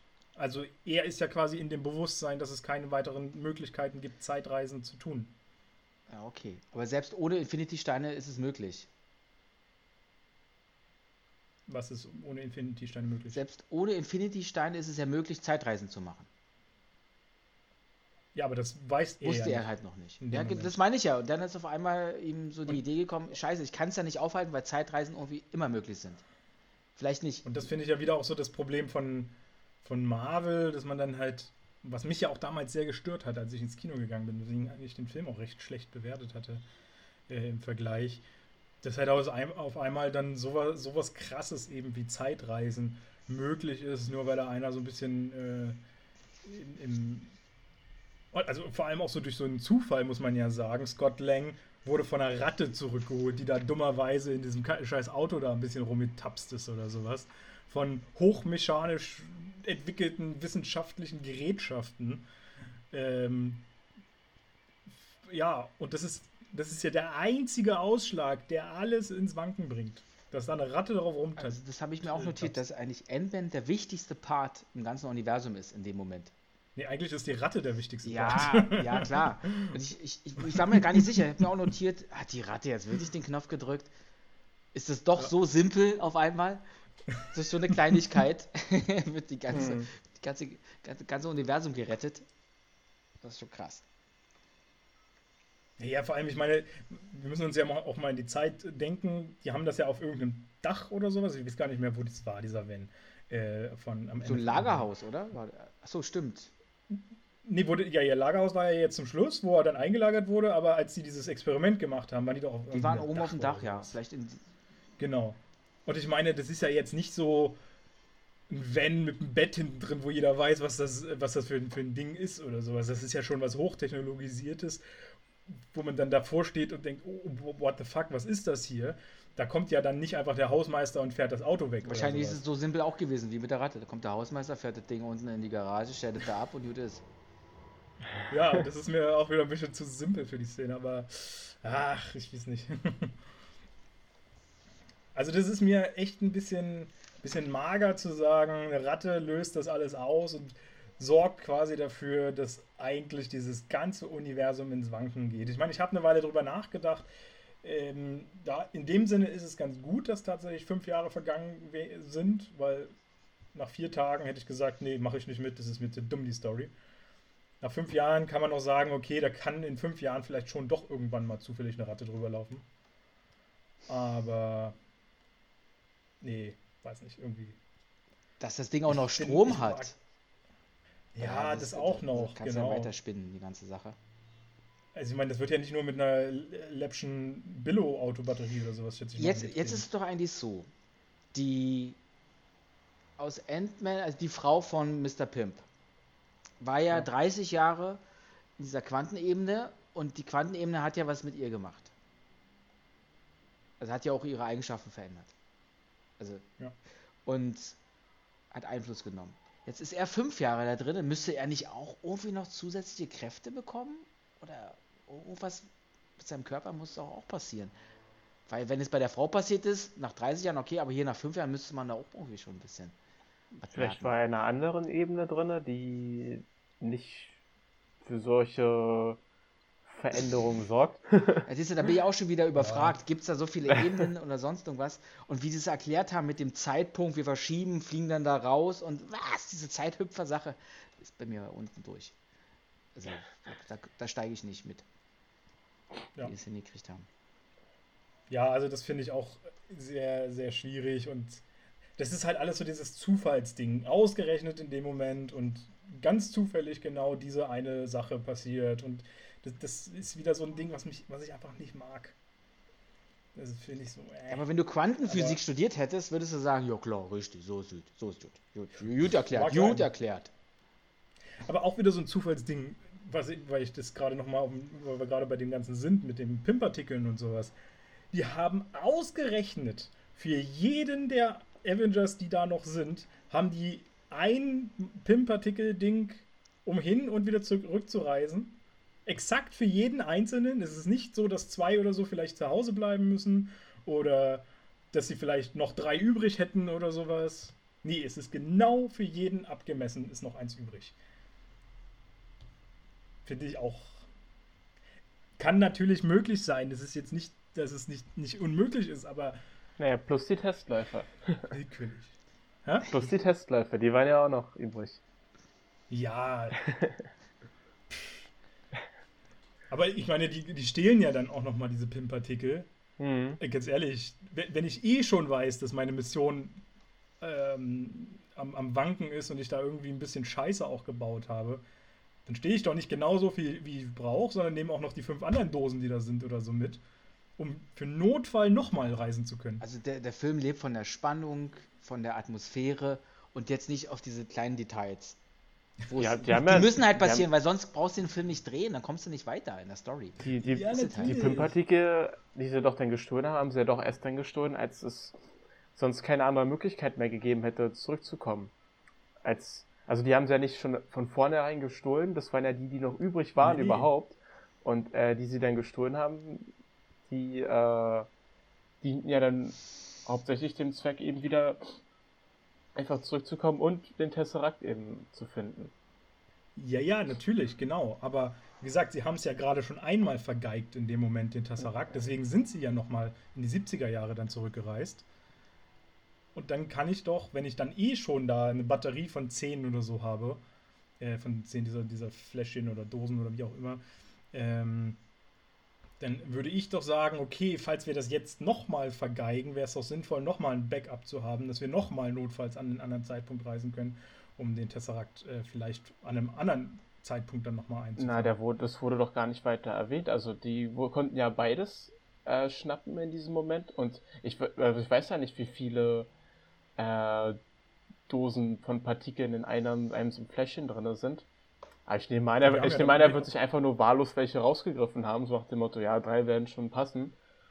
Nee, nee, wahllos war es auf jeden Fall nicht, weil es waren ja exakt vier. Das waren ja zwei, also für Tony und für äh, Cap, äh, Captain America waren das ja zwei, um quasi zu diesem äh, Punkt in Avengers 1 zurückzukehren. Nee, nee, nee, nee, den Tesseract hatte, hatte doch Iron Man schon in dem Koffer drin gehabt. Den hat er doch, die wussten, beides wird zu dem Zeitpunkt im Shield-Quartier sein. Deswegen haben sie sich doch aufgeteilt. Tony ist nach unten gegangen, ja, wo er noch seinen Vater getroffen hat und der wollte extra diesen Tesseract vor ihm verstecken. Tony hatte den Tesseract die ganze Zeit in seinem Koffer schon drin. Also die mussten nicht nochmal nach New York zurückreisen ins Jahr 2012, sondern konnten direkt von 1970 wieder zurück in die. Aber das sind sie ja äh, nicht. Dafür haben sie ja vier Dosen äh, geholt, weil sie ja in, in, bei, bei Avengers in New York äh, haben sie ja auch noch Hulk oder so dann zurückgelassen und ich weiß nicht wen. Nein. Die haben sie ja quasi abgeholt. Nein. Damit haben sie das ja so ein bisschen erklärt. Nein. Ja, Hulk, und, nicht gezeigt. Hulk, und, Hulk und Ant-Man sind doch schon zurückgereist wieder. Also die mussten ja dann da warten. Die wussten ja überhaupt nicht, was die Idee war. Sind dann einfach wieder zurückgereist. Äh, es ging ja nur darum, dass. Und Loki war ja auch schon weg mit dem Tesseract. Es ging, krasse, ja wirklich, es ging ja dann wirklich nur darum, 1970 befanden sich der Tesseract und die PIM-Partikel schon perfekt an einem Ort, deswegen konnten sie diesen Ort ja, wählen, um, um dann eben wieder genug Partikel zu haben, um wieder zurückzureisen.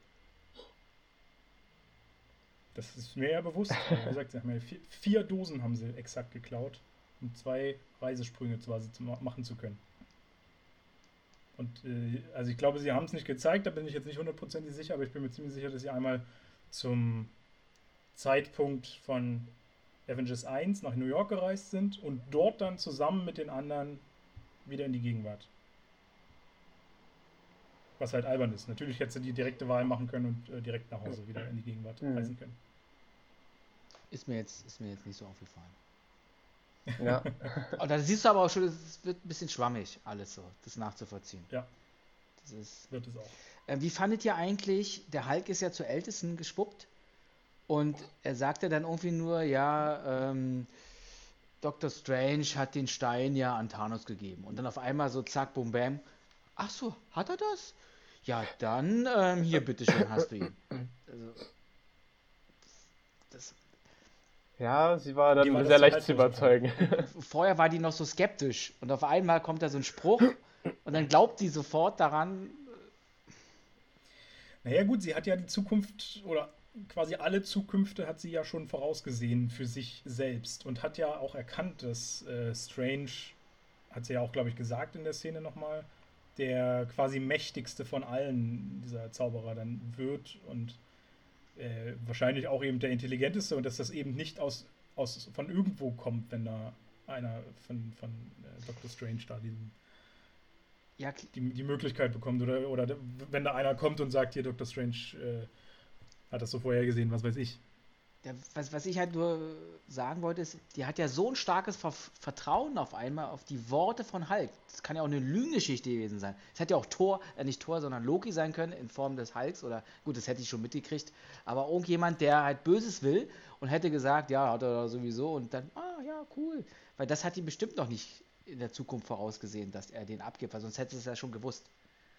Und dafür, dass er, dass er den vorher so beschützt und sagt, ich kann ihn dir eigentlich gar nicht geben, niemanden, und dann auf einmal doch diesen Vertrauensbonus da ausschüttet,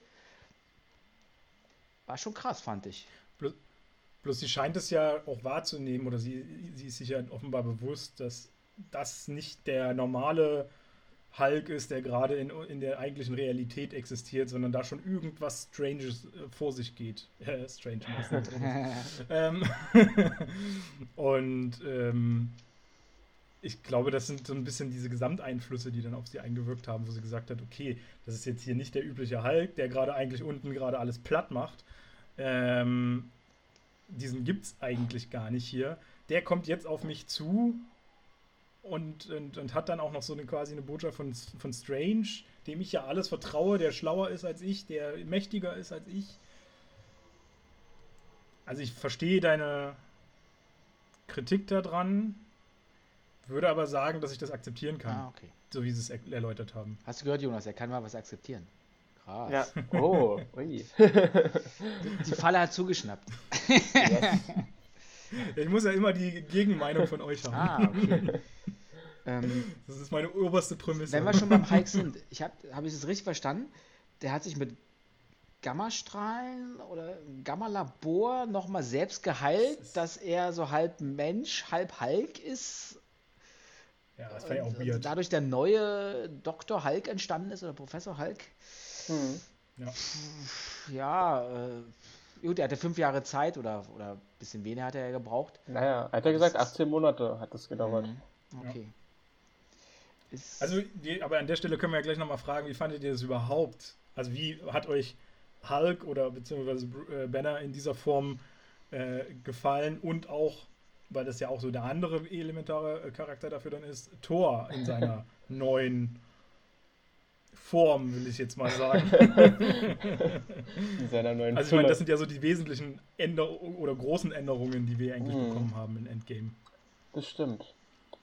Ähm, bin ich, also ich bin soweit mit beidem äh, konform. Also ich ging, konnte bei beiden mitgehen. Also ich fand das irgendwie gut, weil ich konnte auch irgendwie zum Beispiel Bruce Banner nachvollziehen, in der Hinsicht, dass er einfach nur mal keine Lust hatte, sich immer selber so kontrollieren zu müssen mit seiner Wut und dann eben Angst haben zu müssen, was denn dann überhaupt passiert, wenn der halt die Kontrolle übernimmt. So konnte er dann, so hat er es ja jetzt immer eine Lösung gefunden, dass er trotzdem noch ein Held sein kann für alle, also immer noch äh, die Stärke besitzt und aber eben gleichzeitig noch seinen Verstand dabei nutzen kann. Von daher denke ich mal, für ihn ist es schon eine, in Anbetracht der Umstände wahrscheinlich Optimallösung, nenne ich es jetzt mal.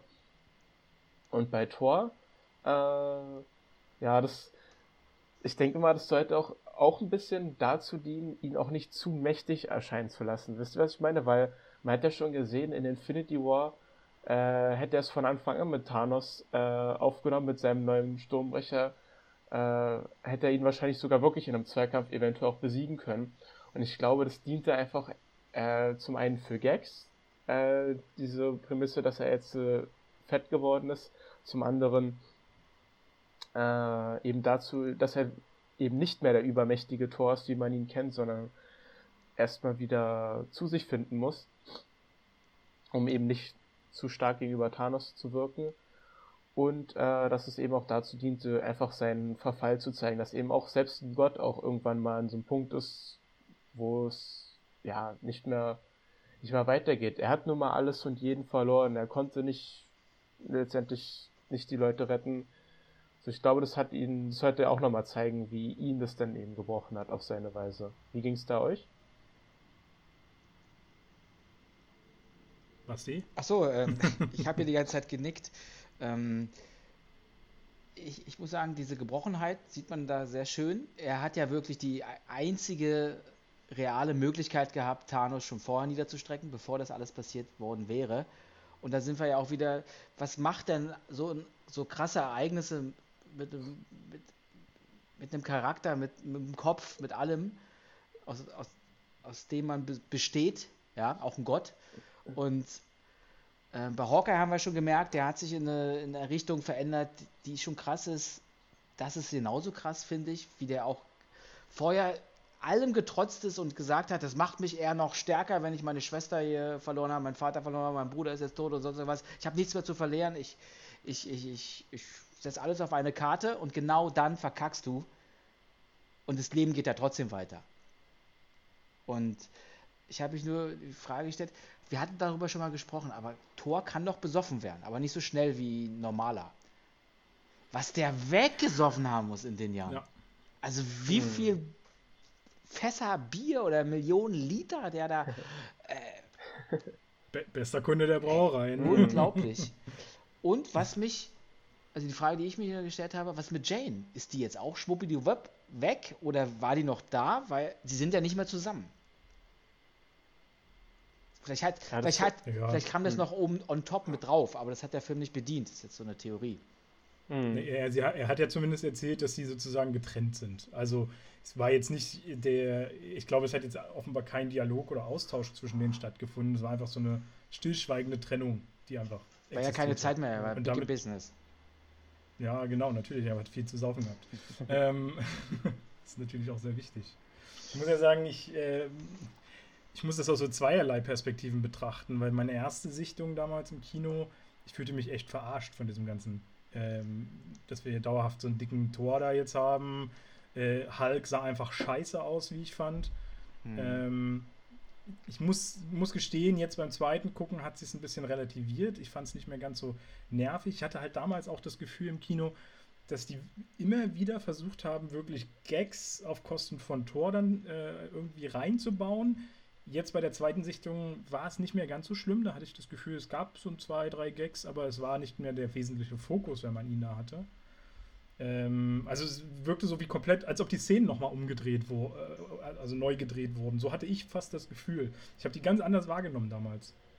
Und fand es damals einfach schrecklich auf, auf Dauer. Der, der Anfangsgag, dass Thor dick ist und so und auch die, die äh, Ideologie dahinter, die Idee, dass äh, wie, wie, was das eben mit denen gemacht hat, mit den Charakteren, die Zeit auch, fand ich ja super. Aber wie gesagt, dass es dann dass ich da zum Schluss einen fetten Gott sehe, der da äh, mega, mega, mega durchschlägt und sowas, das habe ich beim ersten Mal wirklich gehasst wie die Pest. Hm.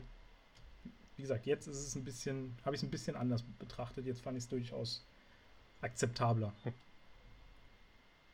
Aber kannst du es nachvollziehen, dass er sich so gewandelt hat? Weil irgendwie alle sind Absolut. im Wandel. Selbst Thanos, irgendwie gut und böse, alle sind irgendwie nicht mehr so dasselbe Ich wie vorher. Ja, Wobei ich auch immer noch sagen muss, ich meine, wir hatten bei Thor, glaube ich, das war auch Infinity War, wenn ich mich nicht täusche, äh, ja auch den Moment, äh, als er da irgendwo mit, mit Rocket sich unterhält und ihm dann so erzählt, ja, Schwester äh, war total bescheuert, musste ich killen, mein Vater ist tot, meine Mutter ist tot, mein Bruder ist tot, alle Kacke, alle tot, alle was weiß ich. Ähm, eigentlich habe ich ja nichts mehr, was mich im Leben hält und trotzdem war aber so ein komplett irgendwie optimistischer Typ, so, ja, hab da nichts mehr zu verlieren und Feuer frei und so ein Scheiß. Und das weiß ich jetzt nicht, ob das noch so vereinbar dann ist mit dieser Einstellung. Weil ich meine, klar, jetzt hat er nochmal die eigentlich das große Endziel auch verpasst, sozusagen. Aber ich weiß nicht, ob er dann nicht trotzdem auch so ein bisschen mehr. Ich glaube schon, der entscheidende ich Faktor. Glaube, ja. So, äh, Jonas, du darfst. Nee, würdest du. Ich gebe dir gerne den, den ich gebe dir jetzt wirklich gerne den Vortritt. Ich, ich, ich, gebe, gebe, dir den Ball zurück. wenn, wenn zwei sich streiten, muss ich der Dritte. Also ich erkläre es mir selbst. Nein, haut raus. Es, es, es geht ja darum, dass er vorher mit diesen Toten, die du gerade angesprochen hast, Verantwortung für sich selber übernommen hat. Und ich glaube, dieses Schuldeingeständnis sich gegenüber selber ist einfacher, als wenn du weißt, scheiße, die Hälfte der Menschheit ist jetzt ausgerottet und du bist dafür schuld, dass andere jetzt so viel leiden. Das ist, das, das, also der macht sich wahrscheinlich sehr, sehr viele Vorwürfe, dass er andere äh, so ins Unglück gestürzt hat damit, weil er es nicht geschafft ja. hat. Und vorher war, ging es ja nur um ihn selber. Ja gut, aber er hat ja auch sein Volk nicht schützen können. Genau, aber meint ihr auch nicht, dass es ähm, eh schon vielleicht sogar ein bisschen Absicht war in Infinity War, dass ihm zum Beispiel diese Axt, also Sturmbrecher, extra in die Brust gerammt hat, von wegen, dass er noch, dass Thanos noch erblicken sollte, derjenige, der quasi den Rest seines Volkes noch abgeschlachtet hat oder viele noch auf dem Raumschiff und Loki getötet hat, dass er ihm extra nochmal zeigen wollte, sieh her, wer dich getötet hat, so nach dem Motto in deinen letzten Atemzügen. Und dann eben nicht mehr damit gerechnet hat, dass er wirklich noch die Energie hat, um den Schnipper, also den, den Schnipser, Schnipser, ja, auch noch durchzuführen.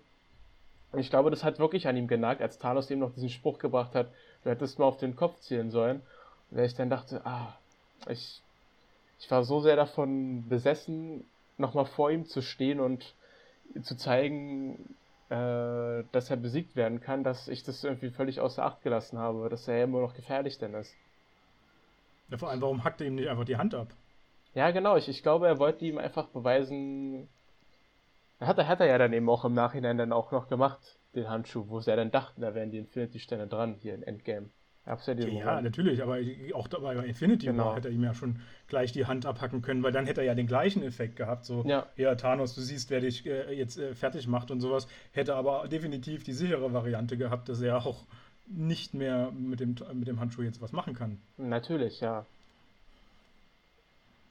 Na, ich denke mal, er war einfach zu, zu überzeugt, vielleicht zu zuversichtlich ich, ich, ich habe auch dieses Gefühl gehabt, dass da so ein bisschen Kalkül hintersteckt, ihn auch nochmal leiden zu lassen und ihm zu zeigen, hier, der mächtige Tor ähm, hat dich jetzt bezwungen. So simpel es vielleicht klingt, hat er nicht darauf äh, sich bedacht, ah, okay, ähm, der hat ja noch den Handschuh und ähm, ja, hätte ich mal, hätte ich mal, war einfach so überstürzt. Wahrscheinlich auch durch diese Rachegelüste. Vielleicht war der ja. auch damals schon ein bisschen angeknackst, weil halb Asgard ist ja dann jetzt in New Asgard angesiedelt und die andere Hälfte konnte er auch nicht verhindern, dass die noch ähm, überleben. Tja. Das war schon so ein Wandel vollzogen. Das kann, äh, kann sein. Übrigens, wenn wir gerade bei Thor sind, ähm, was schätzt ihr denn, wie viel Kohle der Chris Hemsworth bekommen hat dafür, dass er dort angetreten ist? Hm. Also nur für Endgame. Ich sage 25 Millionen.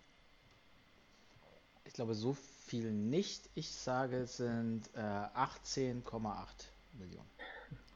8 ist gar nicht schlecht, aber es sind 80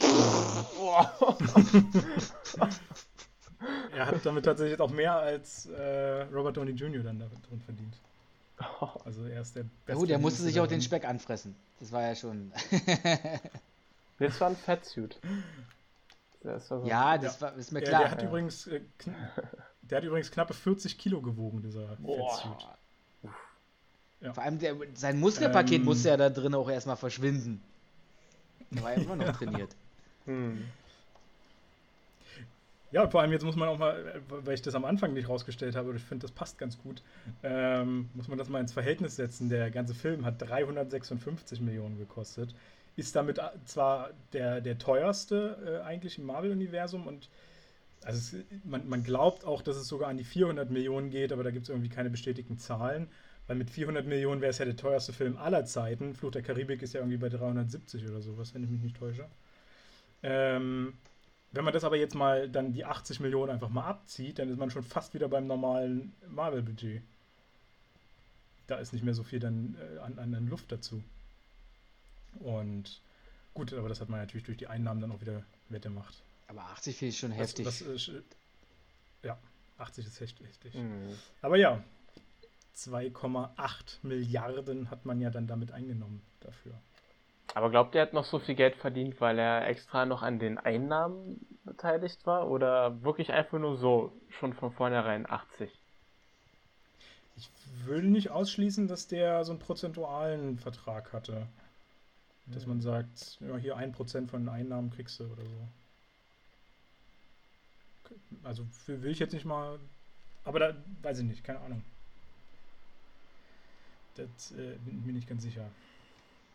Aber ja, wie gesagt, hat sich ja auch gelohnt. Äh, ihr könnt ja auch noch, siehst du, wenn wir gerade schon beim Schätzen sind, könnt ihr ja gleich mal sagen, was schätzt ihr, was hat äh, für ein Ticket bei der Eröffnungsnacht, äh, was hat man da als Höchstpreis so hingelegt?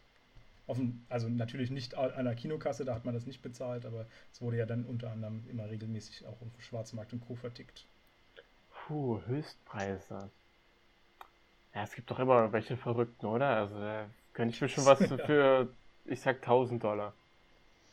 Ich 1150.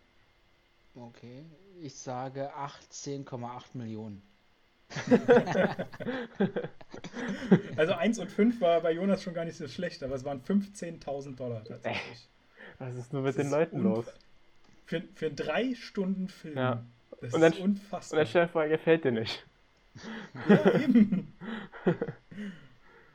Oder danach, das, der, der größte, äh, das, die größte Katastrophe wäre doch, wenn nachher irgendwo was bei der Kopie defekt ist oder sowas. Oder der, der Projektor plötzlich ähm, die Birne platzt oder so ein Scheiß. Da hast du 15.000 Euro hingelegt. Oder Dollar. Und die kriegst du ja nicht vom Kino wieder. Vom Kino kriegst du dann wahrscheinlich 15 Dollar wieder. ja. Also das war schon ein äh, ziemlich heftiges Ding. Ja. 2,8 Milliarden. Teuerste Film, äh, oder, oder einer der äh, Filme, die die meiste Kohle eingenommen haben nach äh, Avatar. Der mit 500.000 äh, Dollar gerade mal vorne liegt, aktuell. Heißes Rennen. Das wird wahrscheinlich über die nächsten Jahre immer noch so ein Battle werden. Kann ich mir auch vorstellen, dass es immer mal wieder so ein bisschen hin und her geht. Und wird der noch irgendeine Special-Edition irgendwann rausbringen und dann Wobei, Avatar könnte ich mir vorstellen, wenn ein zweiter, dritte Teil und so kommen, dass der nochmal einen Schub kriegen könnte, der alte. Dass ja, man dann definitiv. halt nochmal so eine Doppel-Screenings oder sowas auch bringt. Erster, zweiter Teil zusammen. Und dann wird der wahrscheinlich da auch nochmal ordentlich äh, Einnahmen bringen. Na, mal gucken. Ist ja nicht mehr so lange hin. Ja. Ich kann noch mehr sagen, was mich genervt hat, wenn ihr noch mehr ja, Sachen komm, haben wollt, komm, die. Immer her damit. Okay, das Ding, was mich ich wollte das eigentlich schon in so vielen Filmen ansprechen. Das hat mich immer wieder genervt und angekotzt. Und hier hat es aber das auf die Krönung getrieben, das Ganze. Warum können denn alle zu jeder Zeit miteinander kommunizieren? Die können doch nicht alle immer einen Chip irgendwo im Ohr haben. Egal von wo die kommen und was die machen. Doch, ich finde das absurd. Wir kommunizieren doch hier auch. Äh, wir sind auch nicht am gleichen Ort und äh, wir kommunizieren auch miteinander. Also ich finde das. Ja, du wirst es nicht glauben. Wir haben uns verabredet dafür. Nee, ich bin durch Zufall hier. Wie jede Woche. Ah, okay. Ja. Ich sag doch, ich habe immer 24 ehrlich, also Stunden also, das Ding hier an und alles ist gut. Wenn du kommst, kommst du okay. und dann machen wir, starten wir gleich. Nee, aber gerade so in dieser finalen Szene, als alle wieder auftauchen durch diese ganzen äh, Zaubererkreise da oder sowas, da sieht man es ja, dass irgendwie jeder mit jedem kommuniziert, also allgemein im finalen Battle, jeder kann mit jedem kommunizieren. Äh, es ist ja auch nie eine Überkreuzung. Also es ist jetzt auch nicht so, dass mal drei übereinander sprechen oder sowas. Nee, es ist immer nur einer, der speziell einen anderen anspricht oder so. Sowas, ja, das ist.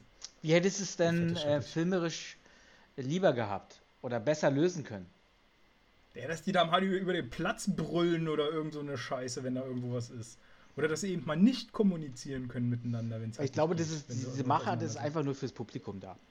Dass, dass ja, du das besser verfolgen kannst und deswegen ist es, es ist eine Art, ähm, wie nennt man das denn? Merkmal oder, oder irgend so ein Ding halt, äh, was man braucht, um äh, einen guten Film oder einen Film gut rüberkommen zu lassen. Ja, aber das ist mir zu lasch. Aber naja.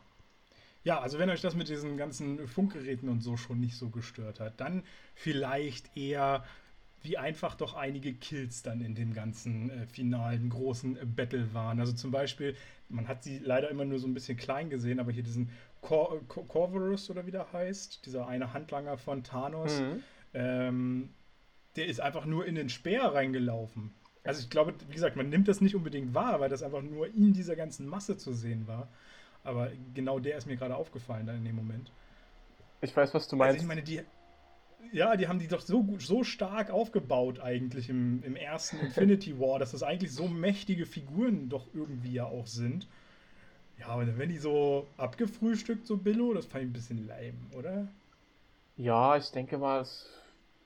Hm, also in Anbetracht der Tatsache, dass am Ende ja eh alles relativ schnell geht, also was ich jetzt gar nicht negativ dem Film zugute halten möchte, sondern einfach nur sage, dass aus meiner Perspektive das dann so plötzlich dann alles ging, so der Schnipper kam, alle waren wieder da, äh, Hawkeye bekommt hier den ersten Anruf von seiner Frau, äh, dass, sie, dass sie wieder da ist und dann geschieht ja schon der ganze Angriff und alles, was dann noch kommt, geschieht ja dann so, so ganz plötzlich, so zack, dann tauchen die Helden wieder auf und wobei man auch sagen muss, es wird sich ja trotzdem genug Zeit genommen, es wird epische Musik aufgebaut, während die aus äh, den Portalen rausströmen, was ich auch mega stark fand an sich, die Szene.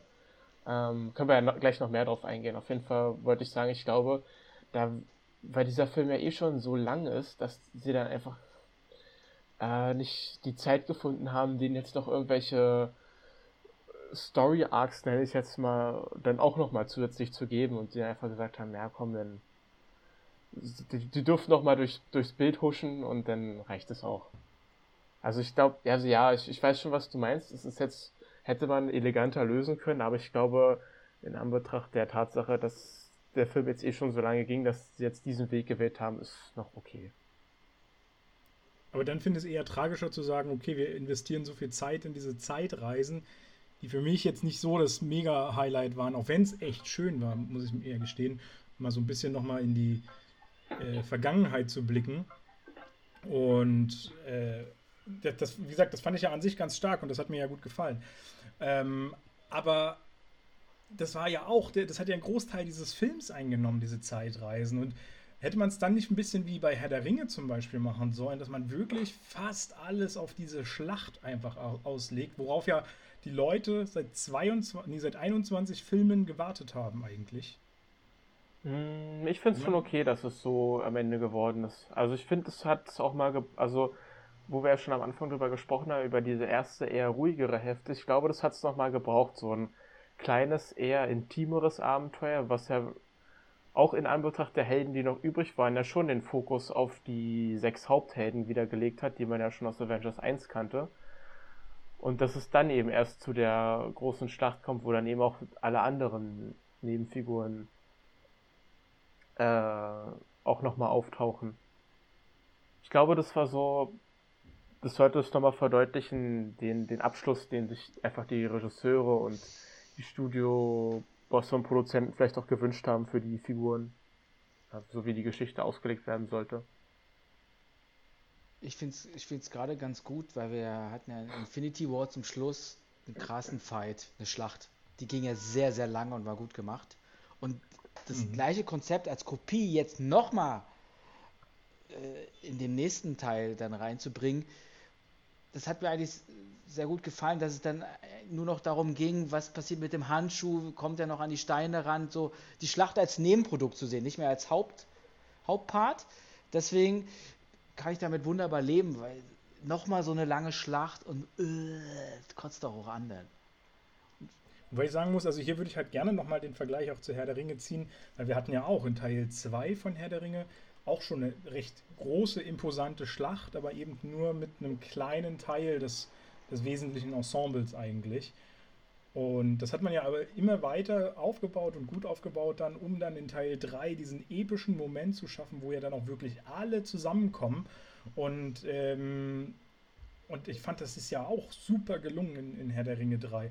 Und ich hätte mich halt auch total gefreut. Wir hatten ja jetzt bei, bei Infinity War auch die erste große Schlacht, auch nur mit so ein paar ausgewählten Figuren.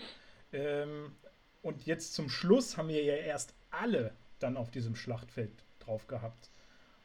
Und da hätte ich mir halt echt mhm. gewünscht, wirklich das auch nochmal ausführlich zu beleuchten. Aber gut, das ist dann so ein bisschen wahrscheinlich meine, mein Anspruch. Wäre auch eine Möglichkeit gewesen, den Film beenden zu lassen. Bin ich, bin, ich, bin ich auch bei dir.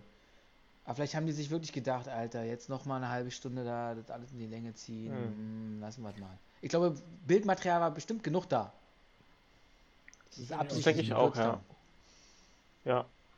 Auf jeden Fall, ich war einfach nur froh, dass endlich mal dieser, diese Avengers Assemble Szene gekommen ist. Also wo Captain America dann eben sagt, Avengers sammeln. Weil es gab ja schon mal Momente in anderen Filmen, wo man ja immer fast schon darauf gewartet hat, dass mal so ein Spruch endlich fällt. Dass er den dann endlich sagen konnte, war schon cool. Ich fand auch cool, dass er ihn gesagt hat, weil ich finde immer irgendwie nach wie vor Captain America ist schon hat schon was von, der ist schon irgendwie wie der Anführer der Truppe. Auch wenn er nicht der stärkste sein mag im Vergleich mit einem Hulk oder einem Tor. Aber er ist irgendwie für mich so das, das aber Herz er hat auch immer mit der den Truppe. stärksten Charakter. Also vom Absolut. Kopf her, meine ich. Deswegen genau. finde ich, passt es schon gut dran. Ich muss sagen, zu den Avengers sammeln wollte ich noch, noch ergänzen. Es ist ja, kommt ja, glaube ich, aus den Comics, ne? Das genau. ist ja äh, da irgendwie ein ganz großes Ding.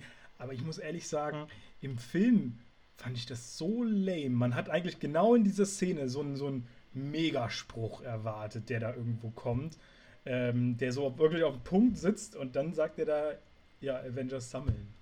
Toll. Also, das war mir, das, das, hat mir zu wenig Power, dieser Spruch irgendwie. Auch wenn ich, wie gesagt, ja weiß, dass das zu, zu, den Comics eben die Parallele ist. Ich hätte da trotzdem irgendwie gern mehr Power drin gehabt. Mhm. Aber es ist ja. doch krass, dass der Fokus so auf ihn zugeschnitten ist. Egal, was er sagt, er ist auf einmal der Anführer aller Avengers, aller der ganzen Truppe. Ja. Mhm. Ganzen Armee. Ähm, Durchaus. Ach so, ganz kurz, wie fandet ihr die Stelle, als er Thors Hammer hochheben konnte? Also und, und super. Ich auch. Ich habe es geliebt. Perfekt inszeniert. Absolut, war richtig cool. Und, und, und aber auch nicht nur die Stelle, wo er das, den hochhebt, sondern eigentlich so alle, die dann da folgen und wo die dann miteinander arbeiten. Und äh, auch dann die, die eine Szene, da hat dann hat er ja dann den, die Axt in der Hand und Thor hat den Hammer. Ja. Und äh, Thor will das dann aber gleich wieder schnell äh, gerade stellen und, und, und, und äh, richtig stellen. Du nimmst den kleinen. Auch sehr charmant. Ja. Ja. ich dachte sogar, ich bin ehrlich, ich dachte für einen kurzen Moment, äh, als äh, Thanos dann doch Captain America besiegen kann, habe ich kurz gedacht, er stirbt jetzt. Ich habe gedacht, irgendwie Captain America wird sich jetzt äh, opfern, weil man hat ihn ja nur erst am Anfang gesehen und dass er dann noch mit seinen letzten Atemzügen erblicken kann, wie äh, der Rest dann. Also ich dachte mir schon irgendwie, dass er jetzt natürlich noch irgendwie Hilfe kommen wird. Aber ich habe schon irgendwie gedacht, dass er das gar nicht mehr erlebt oder noch in seinen letzten Momenten. Ich habe wirklich irgendwie gedacht, das, das war es jetzt irgendwie mit ihm in der Stelle. Ich kann es gar nicht genau sagen. Habe ich irgendwie so gedacht beim ersten Mal. Weiß ja nicht, ob ich jetzt da der Einzige war. ja, das hatte ich jetzt, weiß ich gar nicht. Kann ich mich gar nicht dran mhm. so äh, entsinnen, dass ich das da irgendwo so schlimm fand. Auf jeden Fall, was ich, was ich so gemerkt habe, dass Thanos selbst ohne Steine so mächtig ist und der hat, ja. der hat den ja ordentlich aufs Maul gegeben und man merkt es ja auch, das, das Schild hat der zerstören können. Ja, mhm, das also, fand ich krass. Ja. Oh, ja. Äh, was da abging im Fight, ohne Steine, schon krass. Absolut. Eben. Das ist wirklich ein, also das finde ich auch eine sehr, sehr gute Charakterisierung und es funktioniert, aber das hat Marvel echt gut umgesetzt, dass man Thanos so stark machen kann, ohne das irgendwie durch Gelaber oder sowas, so nach dem Motto, ah ja, der hat das und das erreicht und der hat das und das erreicht, dass man ihn nicht durch irgendwelches Gelaber da stark macht, sondern wirklich durch einfach ganz simple Taten, wie eben dieses Schild, wo uns allen bewusst ist, das ist so ein krasses Material, aus dem, was dem da das besteht. Das kann keiner zerstören und Thanos macht das mit Leichtigkeit. Ich finde, das sind so Symbole, die da genutzt wurden, die einfach saustark sind. Hm. Wie ging es euch mit dem Moment, als sich ähm, Iron Man dann schließlich geopfert hat und die Steine dann aufgenommen hat und diesen Spruch nochmal bringt? Ich bin Iron Man. Also der Spruch war ja erstmal gar nicht geplant. Den haben sie erst im Nachhinein eingefügt tatsächlich. Ach so? Äh, ja, ja. Was stand also, ursprünglich also, im Drehbuch? Gar nichts, er sollte gar nichts sagen. Oder ah. die, die haben es auch erst so gefilmt. Das war erst äh, eine der allerletzten Szenen im Nachdreh, die sie nochmal überarbeitet haben, wo er das dann nochmal äh, eingefügt hat. Ich glaube, der war schon beim Dreh von einem anderen Film oder sowas eigentlich. Hm. Wenn ich mich jetzt nicht täusche. Da haben sie es dann nochmal nachgemacht. Aber ich muss sagen, ich fand es ein bisschen seltsam. Ich habe auch ein bisschen versucht darauf zu achten, wie er dann an die Steine jetzt kam. Weil irgendwie hatte doch Thanos die natürlich in seinem Handschuh. Und das war dann aber nur ein technisches Gadget von seiner Entwicklung her, dass er die Steine von dem einen auf seine Rüstung übertragen kann? Oder was? Genau, er hat, doch, er hat doch so eine Nanotechnologie in seinem Anzug. Und die werden, ja. die wird ihm, also man hat ja schon gesehen, dass diese Nanotechnologie diese Steine ja auch aufnehmen kann. Er hat ja aus dieser Technik dann auch diesen zweiten Handschuh gebaut, den sich ja dann Hulk übergezogen hat. Und ich denke mal einfach, dass diese, also er hat ihm extra diese Hand umgedreht, dass Thanos quasi nur selber seine Handinnenfläche gesehen hat und ihm die dann wahrscheinlich so heimlich abgezogen. Also man hat es ja, ja nicht direkt gesehen, aber irgendwie muss er so eine Art Fernbedienung gehabt haben oder eine Funktion in dem Handschuh, dass er sagen kann, okay, die Steine fallen jetzt raus und ähm, landen mir nichts, dir nichts in meinen Handschuh.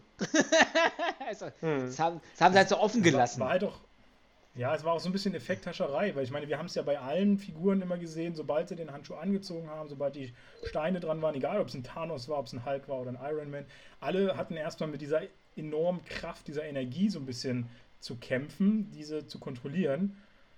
Und in dem Moment haben sie irgendwie das wirklich so ein bisschen effekthascherisch ge äh, gemacht, dass, dass Thanos das irgendwie gar oder dass Iron Man erst verzögert diese Energie bewältigen muss. Und Thanos das nicht auffällt, dass er seine äh, Dinger da hat und seinen, seinen Schnipper macht und da nichts passiert. Hm. Also das hätte ja schon, dieser Energiestoß hätte ja sozusagen viel, viel früher bei Iron Man schon einsetzen müssen, sodass Thanos sofort bewusst gewesen wäre. Hm. Äh, findet ihr eigentlich, das war Robert Downey Jr.'s beste Performance als Iron Man? So gerade was diese Stellen zum Beispiel am Anfang angeht, als er noch so geschwächt war nach seiner äh, nach seinem Aufenthalt im Weltraum und auch gerade am Ende in der Sterbeszene? Also jetzt nicht nur darauf bezogen, aber so im Anbetracht, so im Gesamtfilm, würdet ihr sagen, das, das war die stärkste Performance? Ich weiß gar nicht. Ich würde den jetzt gar nicht so stark se sehen. Also insbesondere, weil ja diese Anfangsszene, wo er ja auch recht mager aussieht, ähm, das ist auch nicht, dass er das sich abtrainiert hat oder sowas, sondern das ist auch nur digital eingearbeitet. Ah, okay. Und ich weiß jetzt nicht, ob das nicht einfach eine, einfach eine gut geschriebene Rolle in dem Moment ist. Ähm, oder, oder ob das wirklich Schauspielleistung ist. Ich glaube eher, dass es in dem Moment dann eine ganz gute geschriebene Rolle einfach nur ist. Hast du eine andere Ansicht, Basti? Boah, das überfordert mich jetzt ein bisschen deine Ansicht, ob es nur eine gut geschriebene Rolle ist und das man muss man ja auch schauspielerisch ja auch irgendwie erstmal performen können. Nee, also ich will jetzt auch nicht ich sagen, den Charakter halt, also die Rolle finde ich schon stark. Wie, ja klar, ich bin vielleicht auch ein bisschen bei dir, dass, dass es, ja, so wie, da habe ich noch nie drüber nachgedacht, dass eine stark geschriebene Rolle ist, vielleicht den Schauspieler äh, es ein bisschen vereinfacht, da so viel Persönlichkeit reinzubringen, weil die ja schon da ist durch den Charakter, den er spielen muss. Ja, auf jeden Fall war, hat er einen sehr, sehr wichtigen Part auch eingenommen, finde ich. Und übernimmt er dann auch die Verantwortung und irgendwie fügt sich alles wieder so zusammen. Cap und sie sind Best Buddies. Cap übernimmt die Avengers. Tony auf der anderen Seite übernimmt wieder Verantwortung. Ja, war, war in der Kombination, kann ich mich nicht beschweren. Ob es jetzt seine stärkste Rolle war, vielleicht. Kann ich so stehen lassen. Aber weil du gerade Cap nochmal angesprochen hast, äh, das wollte ich nämlich eigentlich auch nochmal fragen. Ähm, was mir aufgefallen ist, er, als er den, den Hammer nehmen kann, nutzt er ja auch diese Blitzkraft sozusagen ja. von, von Thor. Das hat mich ein bisschen gewundert und gestört, weil also der Hammer hat doch nicht diese Blitzkraft, die ist doch in Thor drin und nicht im Hammer. Er hat doch den Hammer selber, das hieß es auch, glaube ich, in einem der Torfilme, immer genutzt, um das zu bündeln oder, oder kanalisieren äh, oder was? Gezielte, ja. ja. genau, kanalisieren, gezielter einsetzen zu können. Aber die Kraft kam doch von Thor. Also finde ich es ein bisschen seltsam, dass, dass er, also dass Captain America jetzt diese Blitze nutzen kann und soll. Hm. Habe ich auch kurz nachgedacht und keine wirkliche Antwort darauf gefunden, warum er jetzt auch mit dem Hammer Blitze erzeugen kann. Aber vielleicht kann der Hammer ja auch noch selber selbstständig Blitze erzeugen. Sowohl Thor als auch der Hammer. So eine Art Energieblitze. Tja, zu doll auf eine elektrische Leitung gehauen. ja, keine Ahnung. Ja, ich, ich glaube, der Blitz war vielleicht auch nicht allzu stark, den er erzeugen konnte. Vielleicht konnte er die nur so ein bisschen. Ich konnte das nur ein bisschen. Oder, oder es war einfach Zufall. Ja. Er hat halt den Hammer gerade in dem Moment gehoben und dann war ein Gewitter da und hat halt einen Blitz da abgefeuert. Ja, so ein Randenzufall. ja, stimmt. Ja, genau. Mensch, so viele Zufälle in einem Film. Wahnsinn. Jetzt, jetzt haben wir es gelöst. Also was ich halt sehr schön gefunden habe, was sie in, diesen, in dieser Endschlacht eingebunden haben, war ja die Reise des Handschuhs. Also jeder durfte mal ja. den Handschuh ein Stück weit tragen, bis er dann zum Ziel kommt und, und da beschützen. Das haben die echt schon gut gemacht. Auch die Mädelstruppe dann auf einmal. da waren irgendwie mhm. so acht Mädels. Oh, also das war ein bisschen klischeehaft. Ein bisschen klischeehaft. Ach, cool. Aber ich fand das trotzdem war amüsant. Ja, also die Idee an sich finde ich ja auch nicht doof, aber das wirkte echt so äh, sehr, sehr, also so dieses, dieses Zeitthema eben aufgegriffen. So, wir müssen jetzt unbedingt auch mal zeigen, was für starke Mädels wir hier in unserem Film haben. Und äh, ja, okay, wir gönnen denen eine Szene, wo sie eben alleine mal alles platt machen. Aber das fand ich nicht gut. Das fand ich echt nicht toll. Also ich meine, ich mag die Figuren und ich fand es auch echt super, dass Pepper jetzt ja auch mal eingegriffen hat in die Kämpfe mit, mit einem Anzug. Äh, das hat, fand ich richtig klasse. Vielleicht wird sie ja der neue Iron Man. Ja, ist nicht, nicht auszuschlossen. Es gibt ja auch viele äh, Figuren im Marvel-Universum, die eben auch weiblich angelegt sind, zusätzlich. Ähm, ja, bei, bei Iron Man hatte ich noch das Ding, als er gestorben ist, Fandet ihr das nicht auch ein bisschen zu symbolträchtig, dass genau in dem Moment, als sein Lebenslicht erlischt, auch sein Licht von seinem Reaktor erlischt? Naja, muss ja auch so sein, oder? Wenn keine Vitalfunktionen mehr festgestellt werden können. Also ich fand's, ich fand's aber gut. Re aber der Reaktor ist doch nicht an die Vitalfunktion von ihm ge äh, gebunden. Hm. Da habe ich jetzt zwar nicht so genau drüber nachgedacht, aber ich fand es jetzt nicht als störend äh, ich fand es nicht störend, also nein, ich, fand es gut. Ich will es auch nicht als störend oder so. Das sind ja mehrere Sachen, die ich so nenne, die ich jetzt auch nicht als störend mhm. kritisieren will oder sowas. Ich aber eher dann doch finde, dass man da ein bisschen vielleicht auch zu doll auf die Symbolkraft gesetzt ah. hat und dann gesagt hat, naja, okay, dann lassen wir mal ein bisschen die Realität. Oh, also gut, Realität kann man da bei so einem Film eh nicht davon sprechen, aber äh, das, das Logische ein bisschen beiseite, einfach mhm. um den Effekt zu erzeugen. Äh, ich weiß, was du meinst, aber ich, ich störe mich an solchen Sachen häufig zumindest nicht. Also mir fällt jetzt gerade, mir fällt jetzt aus dem Kopf keine Beispiele auch ein, wo es mich mal gestört hat. Meistens mag ich sowas sogar tatsächlich, wenn das nochmal auf so eine Weise untermalt wird. Weißt du nicht, wie ging es dir dabei, Basti? Ja, ich bin da eigentlich auch bei euch beiden irgendwie. Es ist schon eine, eine schöne Symbolik. Auf der anderen Seite, das dann wieder zu hinterfragen, also die Frage stellt sich für mich nicht. Die Notwendigkeit ist nicht gegeben. Passt rein, nimmt die Emotionen mit auf und ähm, du bist ja in dem Moment als äh, Zuschauer mit was ganz anderem beschäftigt. So, du musst das ja erstmal verarbeiten. Wups, der ist tot? Kann doch nicht sein. Wusstet ihr, es gibt eine äh, Deleted Scene, ähm, die passiert, nachdem er äh, mit den Fingern schnippst? Es gibt eine Szene, die auch schon gedreht wurde, äh, mit der Schauspielerin Catherine Langford. Ich weiß nicht, ob ihr die kennt. Die spielt Hannah Baker in der Serie 13 Reasons Why, also Tote Mädchen lügen nicht ah, auf ja, Deutsch. Ja, ich weiß, ja. Mhm. Die spielt nämlich in dieser Szene eine erwachsene, die erwachsene Tochter von Tony Stark, Morgan.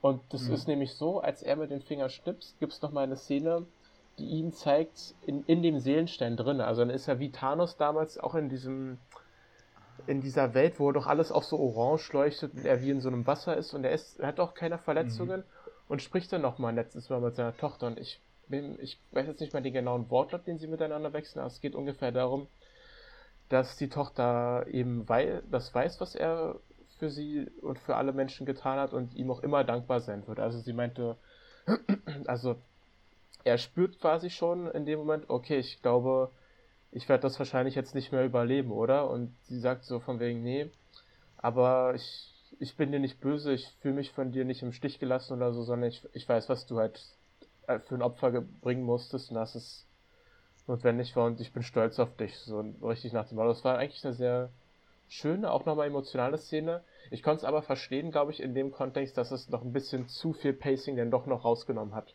Vielleicht aus dem Moment. Also, dass mhm. sie es deswegen gelöscht haben. Die gingen, glaube ich, so anderthalb Minuten. War jetzt nicht sonderlich lang, aber man, bei so einem Film muss man ja schon immer darauf achten. Und ich kann schon verstehen, dass sie da gesagt haben, ah, es, es entschleunigt vielleicht dann doch ein bisschen zu doll dann in dem Moment. Ja, aber ich fand's, also ich wollte es nicht unerwähnt lassen, weil ich dann trotzdem eine echt gute Szene fand. Ja, schneiden wir raus dann hinterher. kann ich jetzt auch nicht. Stimmt, auch mein Gerede über die Szene. Szene also. äh, wie gesagt, die Szene kann ich auch nicht. Äh, von daher, ich äh, finde es mal ganz gut.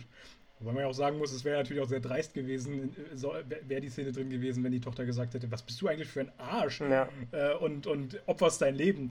Natürlich muss die ja dann das sagen, wie, wie toll er doch war. Na, ja, aber ich sag mal, natürlich fühlt man sich ja trotzdem so ein bisschen, ne? Also kann ja trotzdem so leicht ja. der Eindruck entstehen, weil er wollte ja extra nicht von seiner Familie getrennt werden. Ne? Das war ja irgendwann das, was er in dem ganzen Film sagt, naja, also ich mach's schon, aber ne, ich will schon am Ende wieder na, einfach nur nach Hause zu meiner Familie. Und ja. ihn hat's dann eben erwischt, aber so. ich sag mal, die Tochter ist halt einfach nochmal so klein gewesen, weißt du, dass man ja auch denkt, hm, hoffentlich nicht, dass ihr das irgendwie irgendwelche Schäden verursacht, irgendwelche psychischen Folgen. Also, ähm, es ist ja jetzt erstmal egal, ob der stirbt oder nicht. Diese Pillepalle-Themen interessieren mich nicht. Ich habe mal eine Frage. ich habe wirklich mal eine Frage. Wir kommen hier so nicht weiter. Ja? Eine echte. also, ich formuliere es mal so. Wer die Steine hat, hat einen Wunsch frei? Fragezeichen. Kann man das so stehen lassen? Was wäre möglich, was man mit dem Handschuh alles machen kann? Man kann ja Tote wiederholen.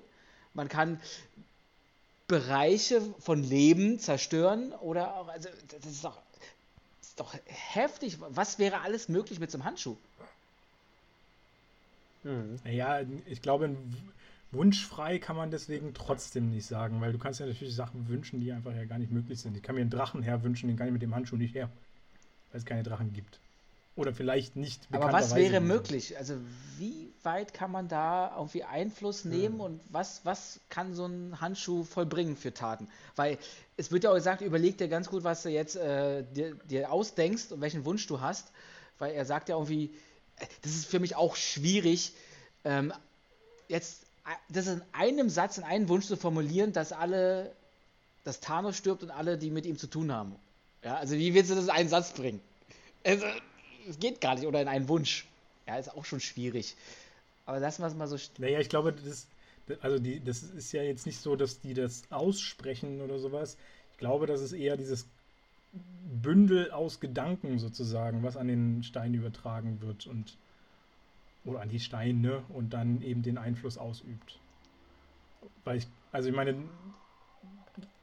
so stelle ich mir das ja auch vor, wie Thanos die Leute ausgelöscht hat, eben äh, dass der eben die einzelnen Steine immer verschieden angesprochen hat und, und gesagt hat, wir machen das so und so und äh, dann werden die Stück für Stück alle ausgelöscht. Und das ergibt im Gesamtkontext aber einen Bruchteil einer Sekunde, wo die Auslöschung dann stattfindet.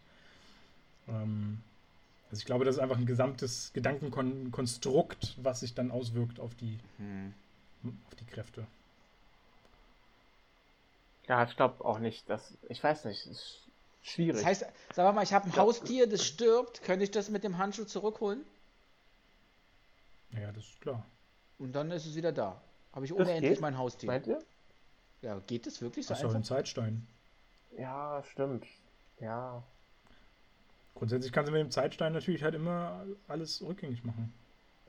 Ist Dennis auch wieder die Frage, da könnte man das jetzt immer weiter spinnen, ist das, was dann wieder zurückkommt, wirklich noch, als das Beispiel auf das Haustier, das Haustier, wie man es kennt, oder ist es nur wie eine Art Kopie davon oder etwas?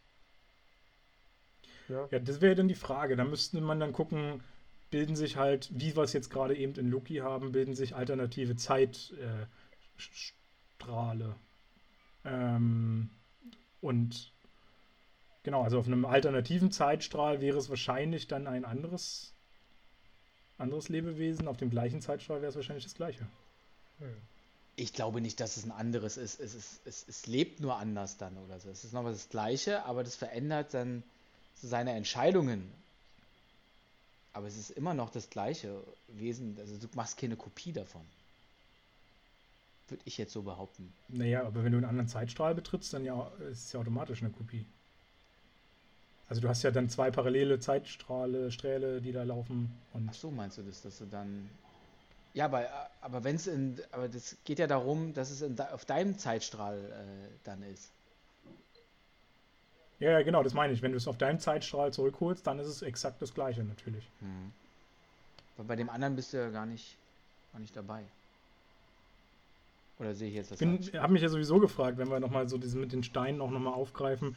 Ähm, ich meine, sie haben es ja versucht, auch so ein bisschen immer zu erläutern, äh, warum man jetzt die Leute nur zurückholt, aber nicht in die Vergangenheit reist. Aber das war mir trotzdem immer noch so ein bisschen vage, warum man nicht.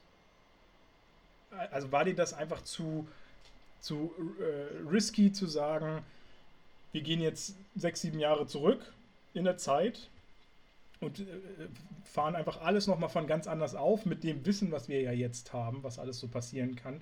Und war das dann zu risky zu sagen, naja, okay, wenn wir dann aber dann wieder voranschreiten, dann könnte halt alles anders geschehen und wir können aber zum gleichen Resultat vielleicht kommen, dass wieder die ganze Welt ausgelöscht ist oder sowas. Ähm, also ich sprich, egal was wir vielleicht vor sechs, sieben Jahren dann tun, wir kommen vielleicht trotzdem zum gleichen Resultat und müssen ähm,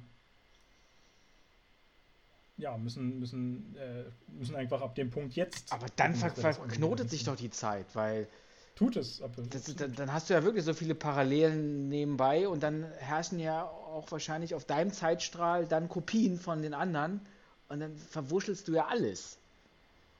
Dann resettest du ja nicht irgendwas, sondern du schaffst ja noch mehr in die Vergangenheit, presst du noch mehr rein und, und dann würde ja, dann würde ja etwas passieren, was wir aus Loki kennen, dann wird er dann nicht äh, so sein. Meine Überlegung war zum Beispiel, wir wissen ja, dass Peter Quill weiß, dass Gamora ein Geheimnis hat, was niemand jemals erfahren darf, sozusagen. Weil dann Thanos an die Macht kommt und die Steine alle kriegt und eben das alles auslöscht. Wenn die jetzt so weit in der Zeit zurückreisen würden einfach und entweder Gamora killen oder äh, also schon töten, bevor sie eben äh, Thanos das sagen kann oder was weiß ich, sie so beeinflussen, dass sie es definitiv nicht sagt oder was weiß ich, dann wäre doch das ja alles nicht so Ja, passiert. die haben ja auch überlegt, ob die Thanos killen. Äh, äh, Genau, Baby Thanos, das hat doch ja. ähm, hier War Machine, War hat das Machine. aber, ja genau, das Ja. doch mal angesprochen. Aber ich glaube, da wäre man dann zu weit in die Aber, Zeit man, aber hätte was hätte das dann für Auswirkungen auf, auf, auf viele andere Dinge, wie die dann, also es ist, also dieses Zeitthema ist irgendwie, alles ist möglich und irgendwie ist es dann doch unlogisch. Komm Also damit bei, nicht. bei, bei Thanos Ja, früh killen kann ich ja sogar verstehen, weil wenn du das machst, dann hast du wirklich ein äh, wichtiges Ding vor, vor ganz, ganz vielen Jahren gemacht, was dann eben Auswirkungen auf alles haben kann äh, und man selbst vielleicht nachher gar nicht existiert oder sowas, weil alles sich so auswirkt. Diese, ich glaube, Ja. Butterfly-Effekt ist das doch, oder? Ja. Mhm. Ähm, und aber ich, hier geht es ja bei Gamora eher um so einen Moment in der nahen Vergangenheit, wo jetzt dazwischen nichts groß passiert ist, was man vermissen könnte, wenn es nicht passiert wäre. Oder wenn es anders gesche geschehen wäre. Aber ja, du hast vollkommen recht mit der Zeit. Das ist ein Scheißthema. Das ist, weil irgendwie bleibst du ja dann auch in deiner Vergangenheit als Kopie da oder als dann ähm, reelle Person, aber dann gibt es ja zwei und ach, das ist, Vielleicht kriegen wir ja die Aufklärung bei, bei der Loki-Serie ja, kann sein. Mal gucken, in welche Richtung es da noch geht. Ähm, warum wurde der Tod von Black Widow und Vision abseits von der großen Beerdigung von Iron Man zelebriert? Also was heißt, der wurde ja nicht mal zelebriert, es wurde ja eigentlich nur in stillem Gedenken von zwei Leuten da abgehalten. Warum haben die nicht einfach, haben die keine große Abschiedsfeier für die drei gemacht, alle zusammen? Hm. Gute Frage. Ich fand das ein bisschen mager, die dann einfach da hinzustellen und für sich selbst trauern zu lassen. Vielleicht war es auch so, daran so angelehnt, weil ähm, der Fokus so auf Iron Man war Und das war noch so aktuell gerade. Und, und, und die hätten die, und, und wenn man die anderen noch mit reingepackt hätte, dann wäre es vielleicht so ein bisschen verwässert worden oder so. Weil die auch nicht Mhm. gerade gestorben sind, sondern das sollte echt die ganze Emotion nur auf den Tod von Iron Man gelegt sein. Also ich hätte jetzt halt so, sowas erwartet wie bei Game of Thrones gibt es das ja einmal, wo sie so feierhaft die äh, ganzen Helden sozusagen in einer Schlacht äh, mit einer Feuerbestattung da verabschieden. Ähm, also und sowas Großes habe ich eigentlich jetzt dann auch erwartet. Ich meine, die Trauerfeier war schon ganz nett von, von Iron Man, die sie da so gemacht haben. Ähm, aber ich finde, das hätte man halt sogar noch imposanter aufziehen können. Ist ja jetzt auch nicht irgendein unbedeutender Typi gewesen. Hm. Und dann halt so ein Gesamtabschied für alle, für, für die Zuschauer an, das, an die Figuren und äh, für die Figuren selbst natürlich. Ähm, und vor allem, Iron Man ist der Mega-Playboy, kennt Gott und die Welt und dann kommen da wie viel? 20, 25 Leute? Vielleicht ein paar mehr? Ja, nur die intimsten, Ja, das, das finde ich doch in Ordnung. Mhm. Aber jetzt kommt's. Ähm, Das habe ich fast erwartet, dass Ja, das klar. kommt mit Intimsten. Wer stand denn hinter, äh, hinter, ähm, oh, wo, wo, wo, hin- hinter wem war denn der? Aber ganz hinten in den Reihen standen ja noch mal ein paar, paar die wir nicht noch mal explizit gezeigt bekommen haben. Weißt du, wer da unter anderem mit beistand nee. bei der Trauerfeier? Der äh, Junge aus Iron Man 3, der Kleine. Ah, okay. Mhm. Jetzt natürlich als Erwachsener. Also deswegen, da- das wollte ich jetzt, weil du gerade gesagt hast, intime Feier. Ich würde ihn jetzt nicht zu dem intimen Kreis Ja, zählen. das war halt nochmal diese Bilder dann wieder, diese Abspielsmomente, die sie auch in diesen Film reingepackt haben. Jeder hat dann nochmal so sein, seine Szene bekommen und ähm, Dankeschön, tschüss. Brauchen wir nicht mehr Hasta la vista. Aber du wolltest auch noch was fragen. Ja, äh, und zwar wollte ich fragen, Jonas, was hältst du denn jetzt davon? Was der Michel gerade so gesagt hat. Alles Murks. Meinst du jetzt mit den drei Beerdigungen oder auf darauf bezogen oder? Na, alles, was er so gesagt hast, hat. Hast du zugehört? Ja, schwierig. Nein. Der labert nur Spaß, der Michel. Oh, äh, wo soll ich da anfangen? Nee, äh.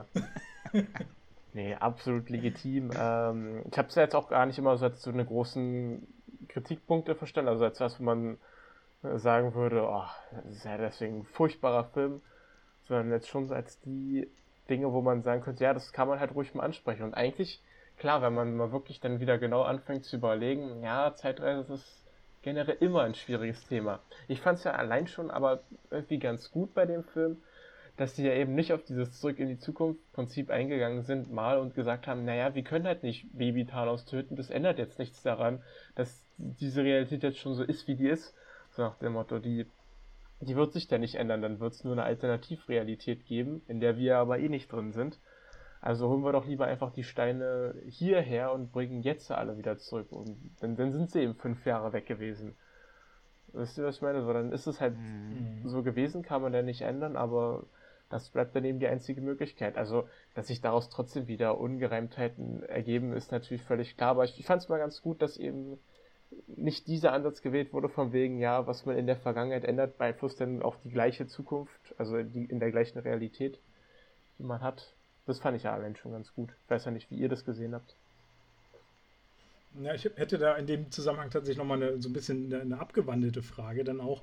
Äh, und zwar, wenn, also hättet ihr eine Idee, wie der es hätte funktionieren können, wenn es jetzt keine Zeitreisen durch Zufall irgendwo hätten entstehen können? Hätte es eine Möglichkeit gegeben für die Avengers, vielleicht nicht unbedingt die Alten wieder zurückzuholen, aber äh, irgendwie weiterzumachen oder sowas? Also wie, wie hätte das, äh, beziehungsweise ich habe mir das halt so, so vorgestellt, diese Frage, du sitzt als Drehbuchautor dort, hast jetzt, auch wenn die das natürlich alles viel weiter vorausgeplant haben, als ich es jetzt vielleicht beschreibe, hast jetzt diesen Stand, okay, die Hälfte ist ausgelöscht und die Frage vor dir, wie machst du weiter? Gibt es jetzt als einzige Möglichkeit nur noch, wir müssen irgendwie eine Zeitreise einbauen oder seht ihr noch eine andere Variante? Also es ist eine schwierige Frage, ich habe selbst keine Antwort so richtig drauf. Ja, die haben ja so ein bisschen das alternativlos äh, zum Thema Zeitreise gemacht, weil an sich war ja der anfängliche Plan, wir äh, schnappen uns Thanos, schnappen uns die Steine und gehen diesen Weg. Und jetzt war es ja so gewesen, dass Thanos ja vorausschauend die Steine schon vernichtet hat. Ich weiß gar nicht, ob das überhaupt möglich ist, dass die Steine sich selber vernichten können. Deswegen meinte ich auch, hast du jeden Wunsch frei? Hast du jeden Wunsch frei mit dem Handschuh? Ja, ich zerstöre hier mal alle Steine. Naja, ich glaube, der Machtstein kann halt alle anderen zerstören, aber wer zerstört den Machtstein dann? Ja, also, ob das auch funktioniert, ist mal, ist, ist natürlich, kann ich mit leben, ist mich, möglich.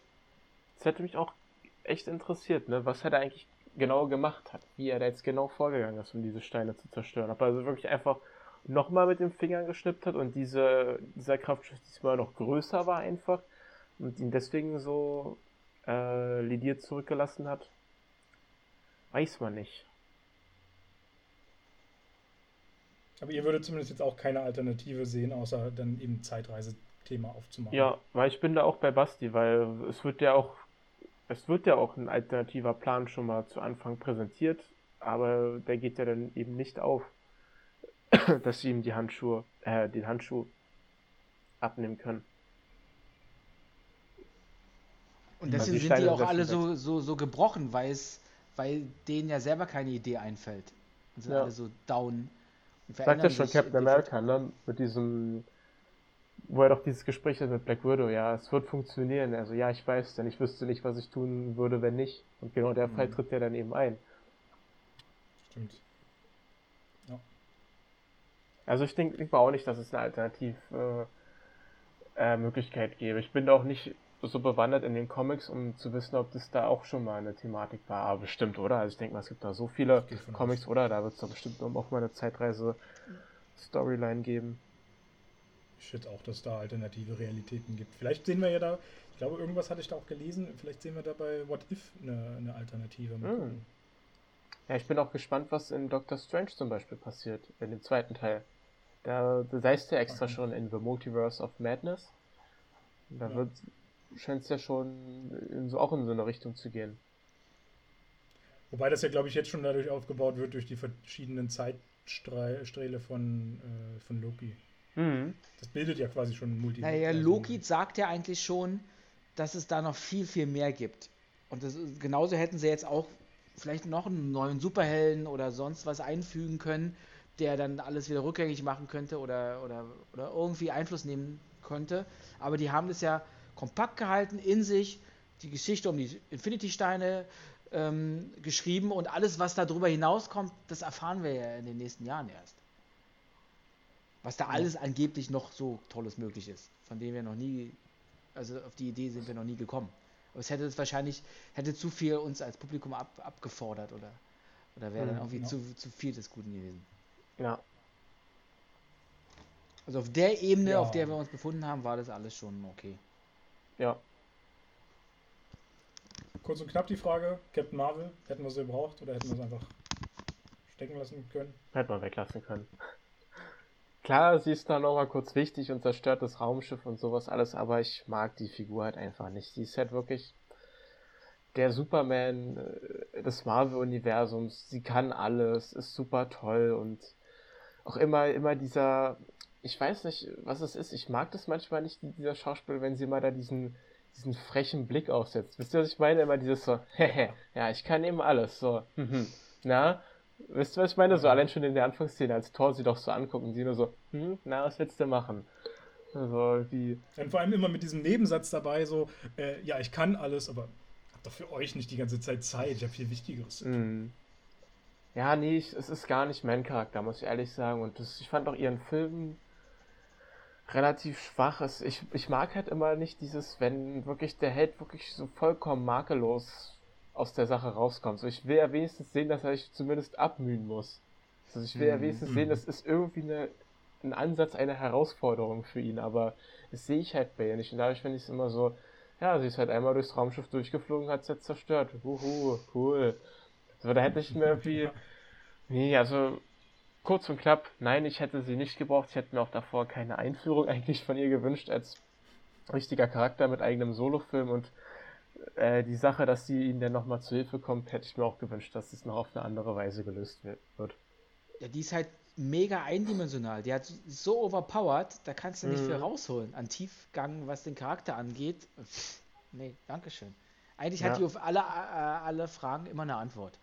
Ja, genau. Man, ja. man spürt auch irgendwie nicht. Äh, also gut, klar, sie ist auch in dem Sinne wichtig, dass sie dieses Schiff am Anfang mit äh, Tony und Nebula wieder zur Erde bringt, aber auch das ist schon wieder so ein. Ja, das hätten, hätte ich mir auch auf eine andere Weise gerne gewünscht. Weiß nicht. Ich weiß es halt. Ich kann es auch nicht genau beantworten, leider, aber ich finde es halt alles. Ich, ich mag die Figur im Grunde einfach nicht, weil sie mir, wie ihr schon meintet, sie ist so zu eindimensional. Sie, sie verspürt auch irgendwie, seitdem ihr Solofilm durch ist, auch irgendwie gar keine, weiß ich nicht, keine Komplexe mehr wegen ihrer Kräfte, dass sie vielleicht irgendwie Angst haben könnte vor so einer großen Macht. Nö, alles cool, ich habe die Kräfte, ich kann alles, finde ich richtig toll. Jetzt, jetzt habe ich mal noch auch eine Frage, weil die mir gerade einfällt. Wenn ja, wie, wie, wie soll ich das erklären? Aber vielleicht denke ich gerade ein bisschen falsch. Also Nebula tötet ja ihr altes Ich. Mhm. In der Zukunft. Tötet ihr ihr mhm. altes Ich. Ist, ist sie dadurch. Löscht sie sich damit nicht selber aus irgendwie? Aber, aber glaube, weil, weil, aber weil sie ja aus der Vergangenheit in die Zukunft gereist ist und dann überschneiden sich ja dann diese beiden Ichs und wenn du dann, wenn das jetzige Ich das frühere Ich tötet, ist es egal, weil das frühere Ich ja in der Jetztzeit ist.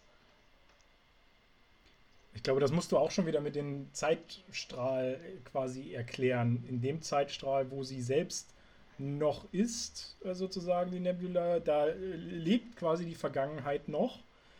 Aber auf diesem Parallelzeitstrahl, wo ja jetzt dann die Vergangenheit auch in die Zukunft kommt, die, vergangene, die vergangene Figur in die Zukunft kommt, ähm, da kann das quasi, kann sie ausgelöscht werden, ohne selbst ausgelöscht zu werden. Das heißt aber, der andere Parallelstrahl fliegt ins Unendliche oder ist das eine Sackgasse oder geht er dann irgendwann auch wieder auf den ähm, Jetztstrahl? Die scheinen sich ja zu kreuzen quasi nochmal in dem Moment, weil ja Nebula, wie gesagt, gerade zweimal existiert. Damit ist ja quasi eine, sind ja parallele Zeitstrahlen. Genau, aber der eine parallele Zeitstrahl fliegt ja jetzt raus, weil sie ja jetzt im Hier und Jetzt ist und dann getötet wird. Das heißt, der Strahl ist dann beendet. Im Hier und Jetzt. Der hat nebenbei noch funktioniert, bis sie beide aufeinandertreffen und dann geht es mit der einen nur noch weiter. Nee, nee, der Zeitstrahl, glaube ich, ist dadurch nicht beendet. Nur ihr Leben ist dann auf diesem Zeitstrahl beendet. Ja, okay. Okay, okay.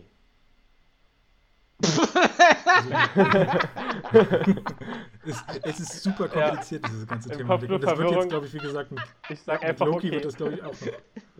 Ich hatte jetzt auch die ersten zwei Folgen immer so ein bisschen meine, meine Schwierigkeiten bei Loki, da wirklich mitzugehen und zu sagen, ja, okay, das, das kann ich akzeptieren mit den Vergangenheiten und Zukunften und, und wie das alles so hin und her gewurschtelt wird.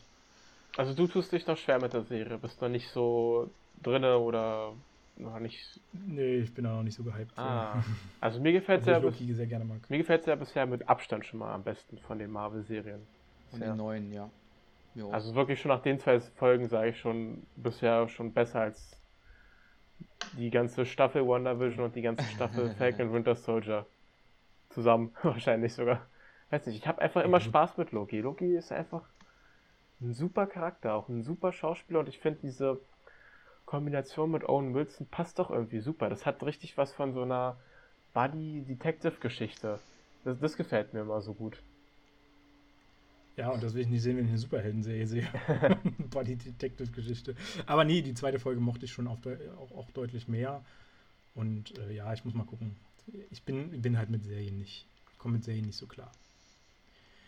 Ähm, ich habe eigentlich nur noch eine Sache, glaube ich, so, die ich nochmal ansprechen möchte. Ähm, und das ist eigentlich mehr so ein bisschen in, interessante Info, denn dieses ganze äh, Be Begräbnisding am Ende, dieses ganze Beerdigungsding, äh, fand ich sehr, sehr spannend, dass das keiner davon wusste, von denen, die am Set waren und die auf was komplett anderes eingestellt waren. Was schätzt ihr denn, was die hätten eigentlich machen sollen oder was angekündigt war, was da gedreht werden sollte statt der Beerdigung? Das ist doch logisch natürlich die, die Jubelfeier, dass sie es geschafft haben, Thanos getötet zu haben. Ordentlich Party sollte da hm. abgehen. Jonas, hast du eine Ahnung? Also war mein falsch jetzt oder was? Das war komplett falsch. Ah, Die, also, hm. es sollte eigentlich eine Hochzeit stattfinden und deswegen waren die auch alle so gekleidet halt quasi in diesen sehr schicken Anzügen und so. Eine Hochzeit, aber sollte das die von Tony und Pepper sein? Etwa? Ich glaube ja tatsächlich. Ja.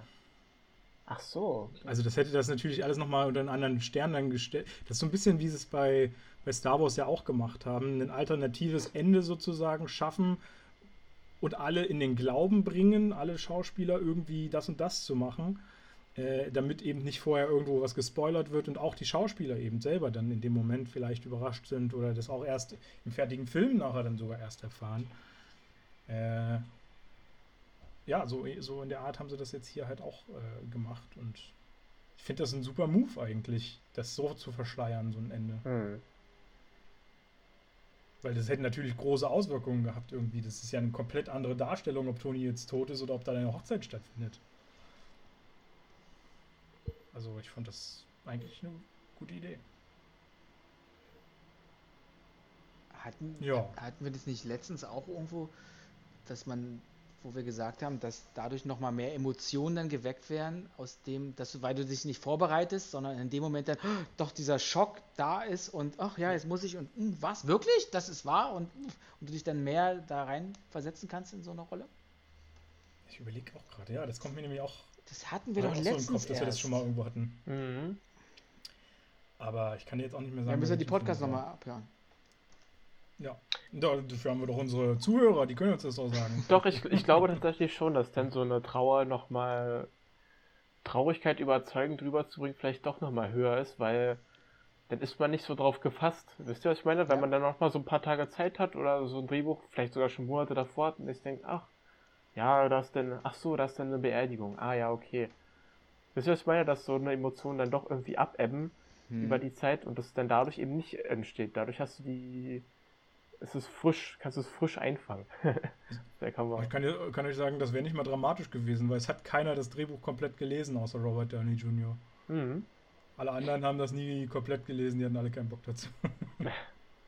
Ich dachte, die haben aber verschiedene Drehbuchfassungen bekommen. Ja, ja, also die haben schon, schon andere quasi Ah. eben mit dieser Hochzeit, soweit ich das weiß, am Ende äh, bekommen.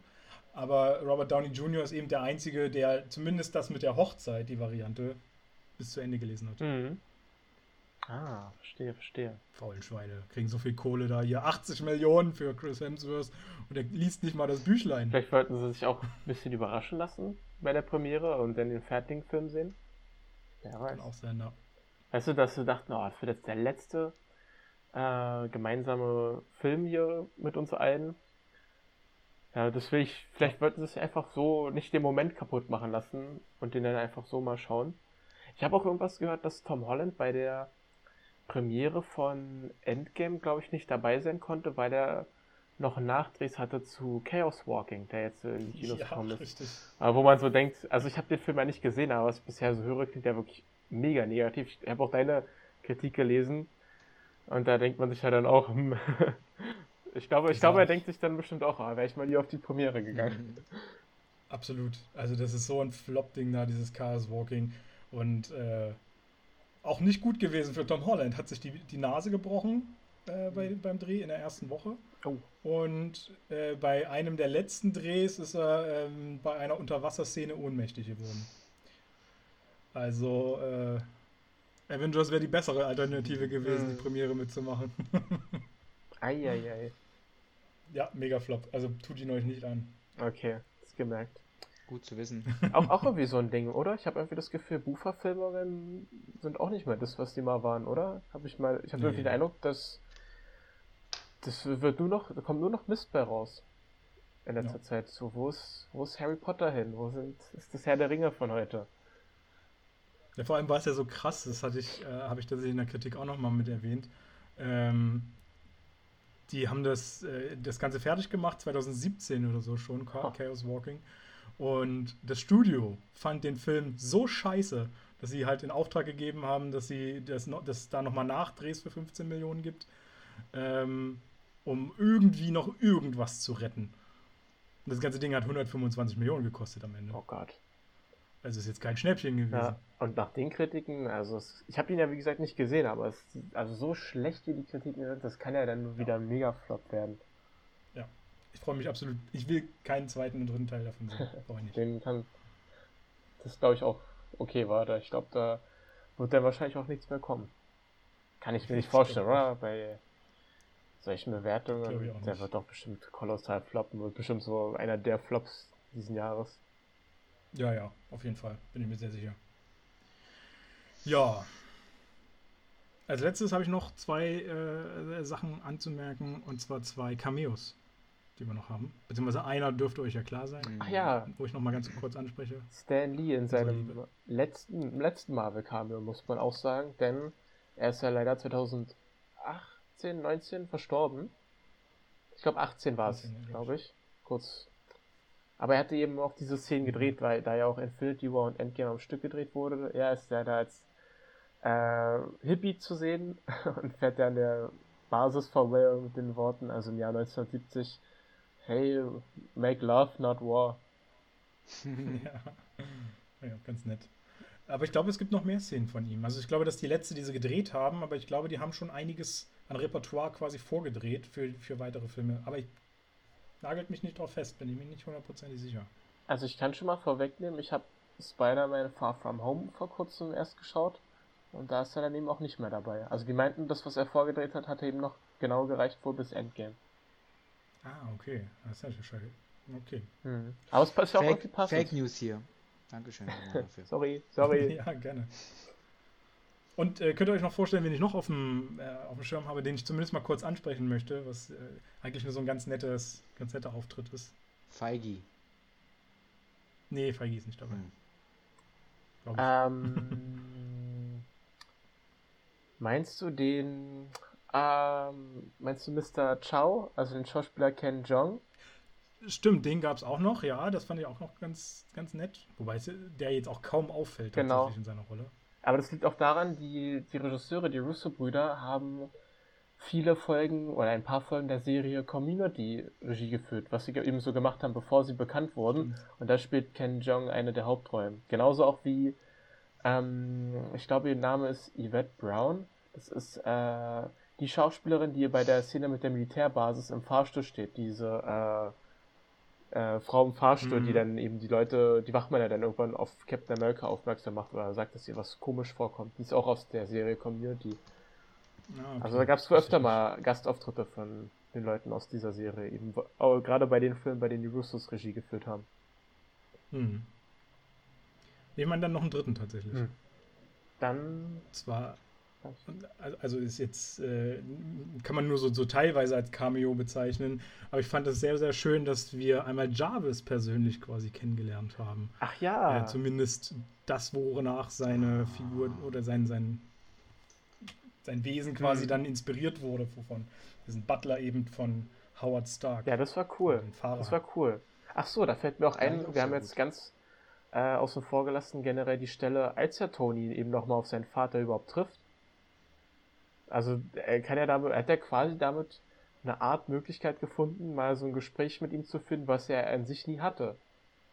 Ja. Weil er ja schon gestorben ist, als er schon ein junger Typ war. Also ich muss sagen, die Szene hat mir auch immer wieder gut gefallen. Also ich habe den Film ja schon öfter gesehen, die fand ich immer wieder gut. Ja, da bin ich mir immer unsicher tatsächlich, ob mir das äh, ob ich damit kon konform gehe. Weil das ist dann für mich auch immer wieder sowas, das müsste sich ja dann auch wieder auf den Zeitstrahl auswirken.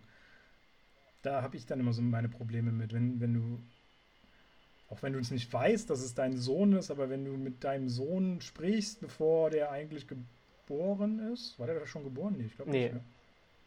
Er war gerade dabei. Also er meinte ja, seine Frau ist gerade äh, schon schwanger und in den letzten Zügen. Ja, stimmt, genau. Also ich bin mir nicht so ganz sicher, ob mir die, das, ob ich da Fan von bin, von diesem Aufeinandertreffen. Ja. Habt ihr sonst noch was auf dem Zettel? Ich nicht. Wenn es nur belanglose Sachen. Wie immer. ich habe auch nichts mehr. Belanglos kann ich auch noch was raushauen, fällt mir gerade ein. Äh, wir haben wieder die Töchter von Joe Russo mit im, im Film auch mit drin. Einmal als äh, die eine spielt Tochter von, von Hawkeye und die andere ist, das ist Fangirl, was von Hulk ein Inter äh, Autogramm haben will. Ah.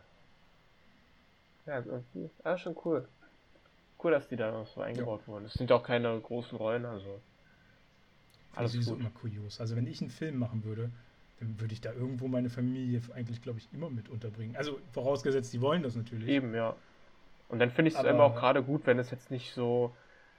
Also wenn es eh schon keine richtig gelernten Schauspieler sind, sage ich mal, finde ich es immer ganz gut, wenn es immer eh so kleine Rollen sind, wo man jetzt nicht das Gefühl hat, er ja. will jetzt einfach nur seine Familie vermarkten oder so, sondern einfach nur Genau. Weiß nicht, irgendwie eine schöne Zeit mit denen am Set haben, für die paar Tage mit denen einbinden.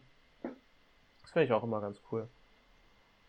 So. Aber da finde ich es halt immer so kurios, dass so wenige, äh, dass das so wenig passiert, so selten mhm. in, in, vielen Filmen. Mhm. Aber naja. Gut, naja, dann haben wir es ja. Ja, das große Finale. Das war Endgame. Ja. Wow. Gut, eigentlich ja nicht dann, großes Finale, aber es sich so anfühlt wie eines.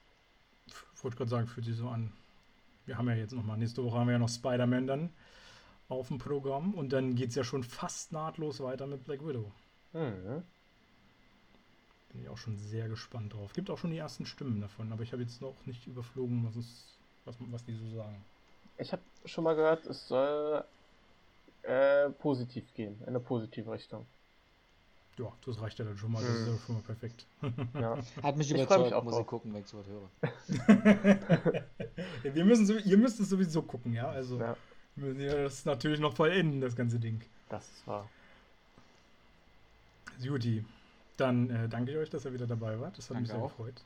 War mir eine Ehre. Mich hat so lala gefreut, ja, aber okay. äh, ja, weil, weil ich fand, war, war ein super Film zum Abschluss nochmal. Oder zum ja, vorzeitigen Abschluss. Abschluss. Ich hasse das. Vorzeitigen Abschluss, ja. Hm. Vorzeitiger Abschluss. Super Auf dieser Zeitlinie jetzt. Ja. Und ich, achso, siehst du, das kann ich von mir aus nochmal sagen. Wie gesagt, ich fand ihn im Kino grottig, den Film. Also, grottig ist vielleicht ein bisschen zu hart, das, das Wort, aber ich habe ich hab mich viel geärgert an vielen Stellen. Muss aber sagen, jetzt in der zweiten Sichtung war ich deutlich überzeugter von dem und er hat mir viel, viel mehr Spaß gemacht. Sehr schön. So will ich das hören. ähm, und wo würdet, ihr, ging's ähnlich. wo würdet ihr denn einordnen? Ich will ja noch gar nichts sagen, weil wir wollten doch eigentlich noch einen Podcast machen. Mm, klar, mit, klar. Der, mit der Rangfolge, welcher der schlechteste und welcher der beste ist. Und dann stimmen wir ab und dann quatschen wir Stimmt. dann nochmal. Ja. Lassen wir die Spannung wir. einfach mal erhalten. Ach, super, cool. Genau. Machen wir so. So machen wir das. Supi. Ja, dann wenn ihr nichts mehr an die, an die Zuhörer zu sagen habt, dann wünsche ich allen eine wunderschöne Woche.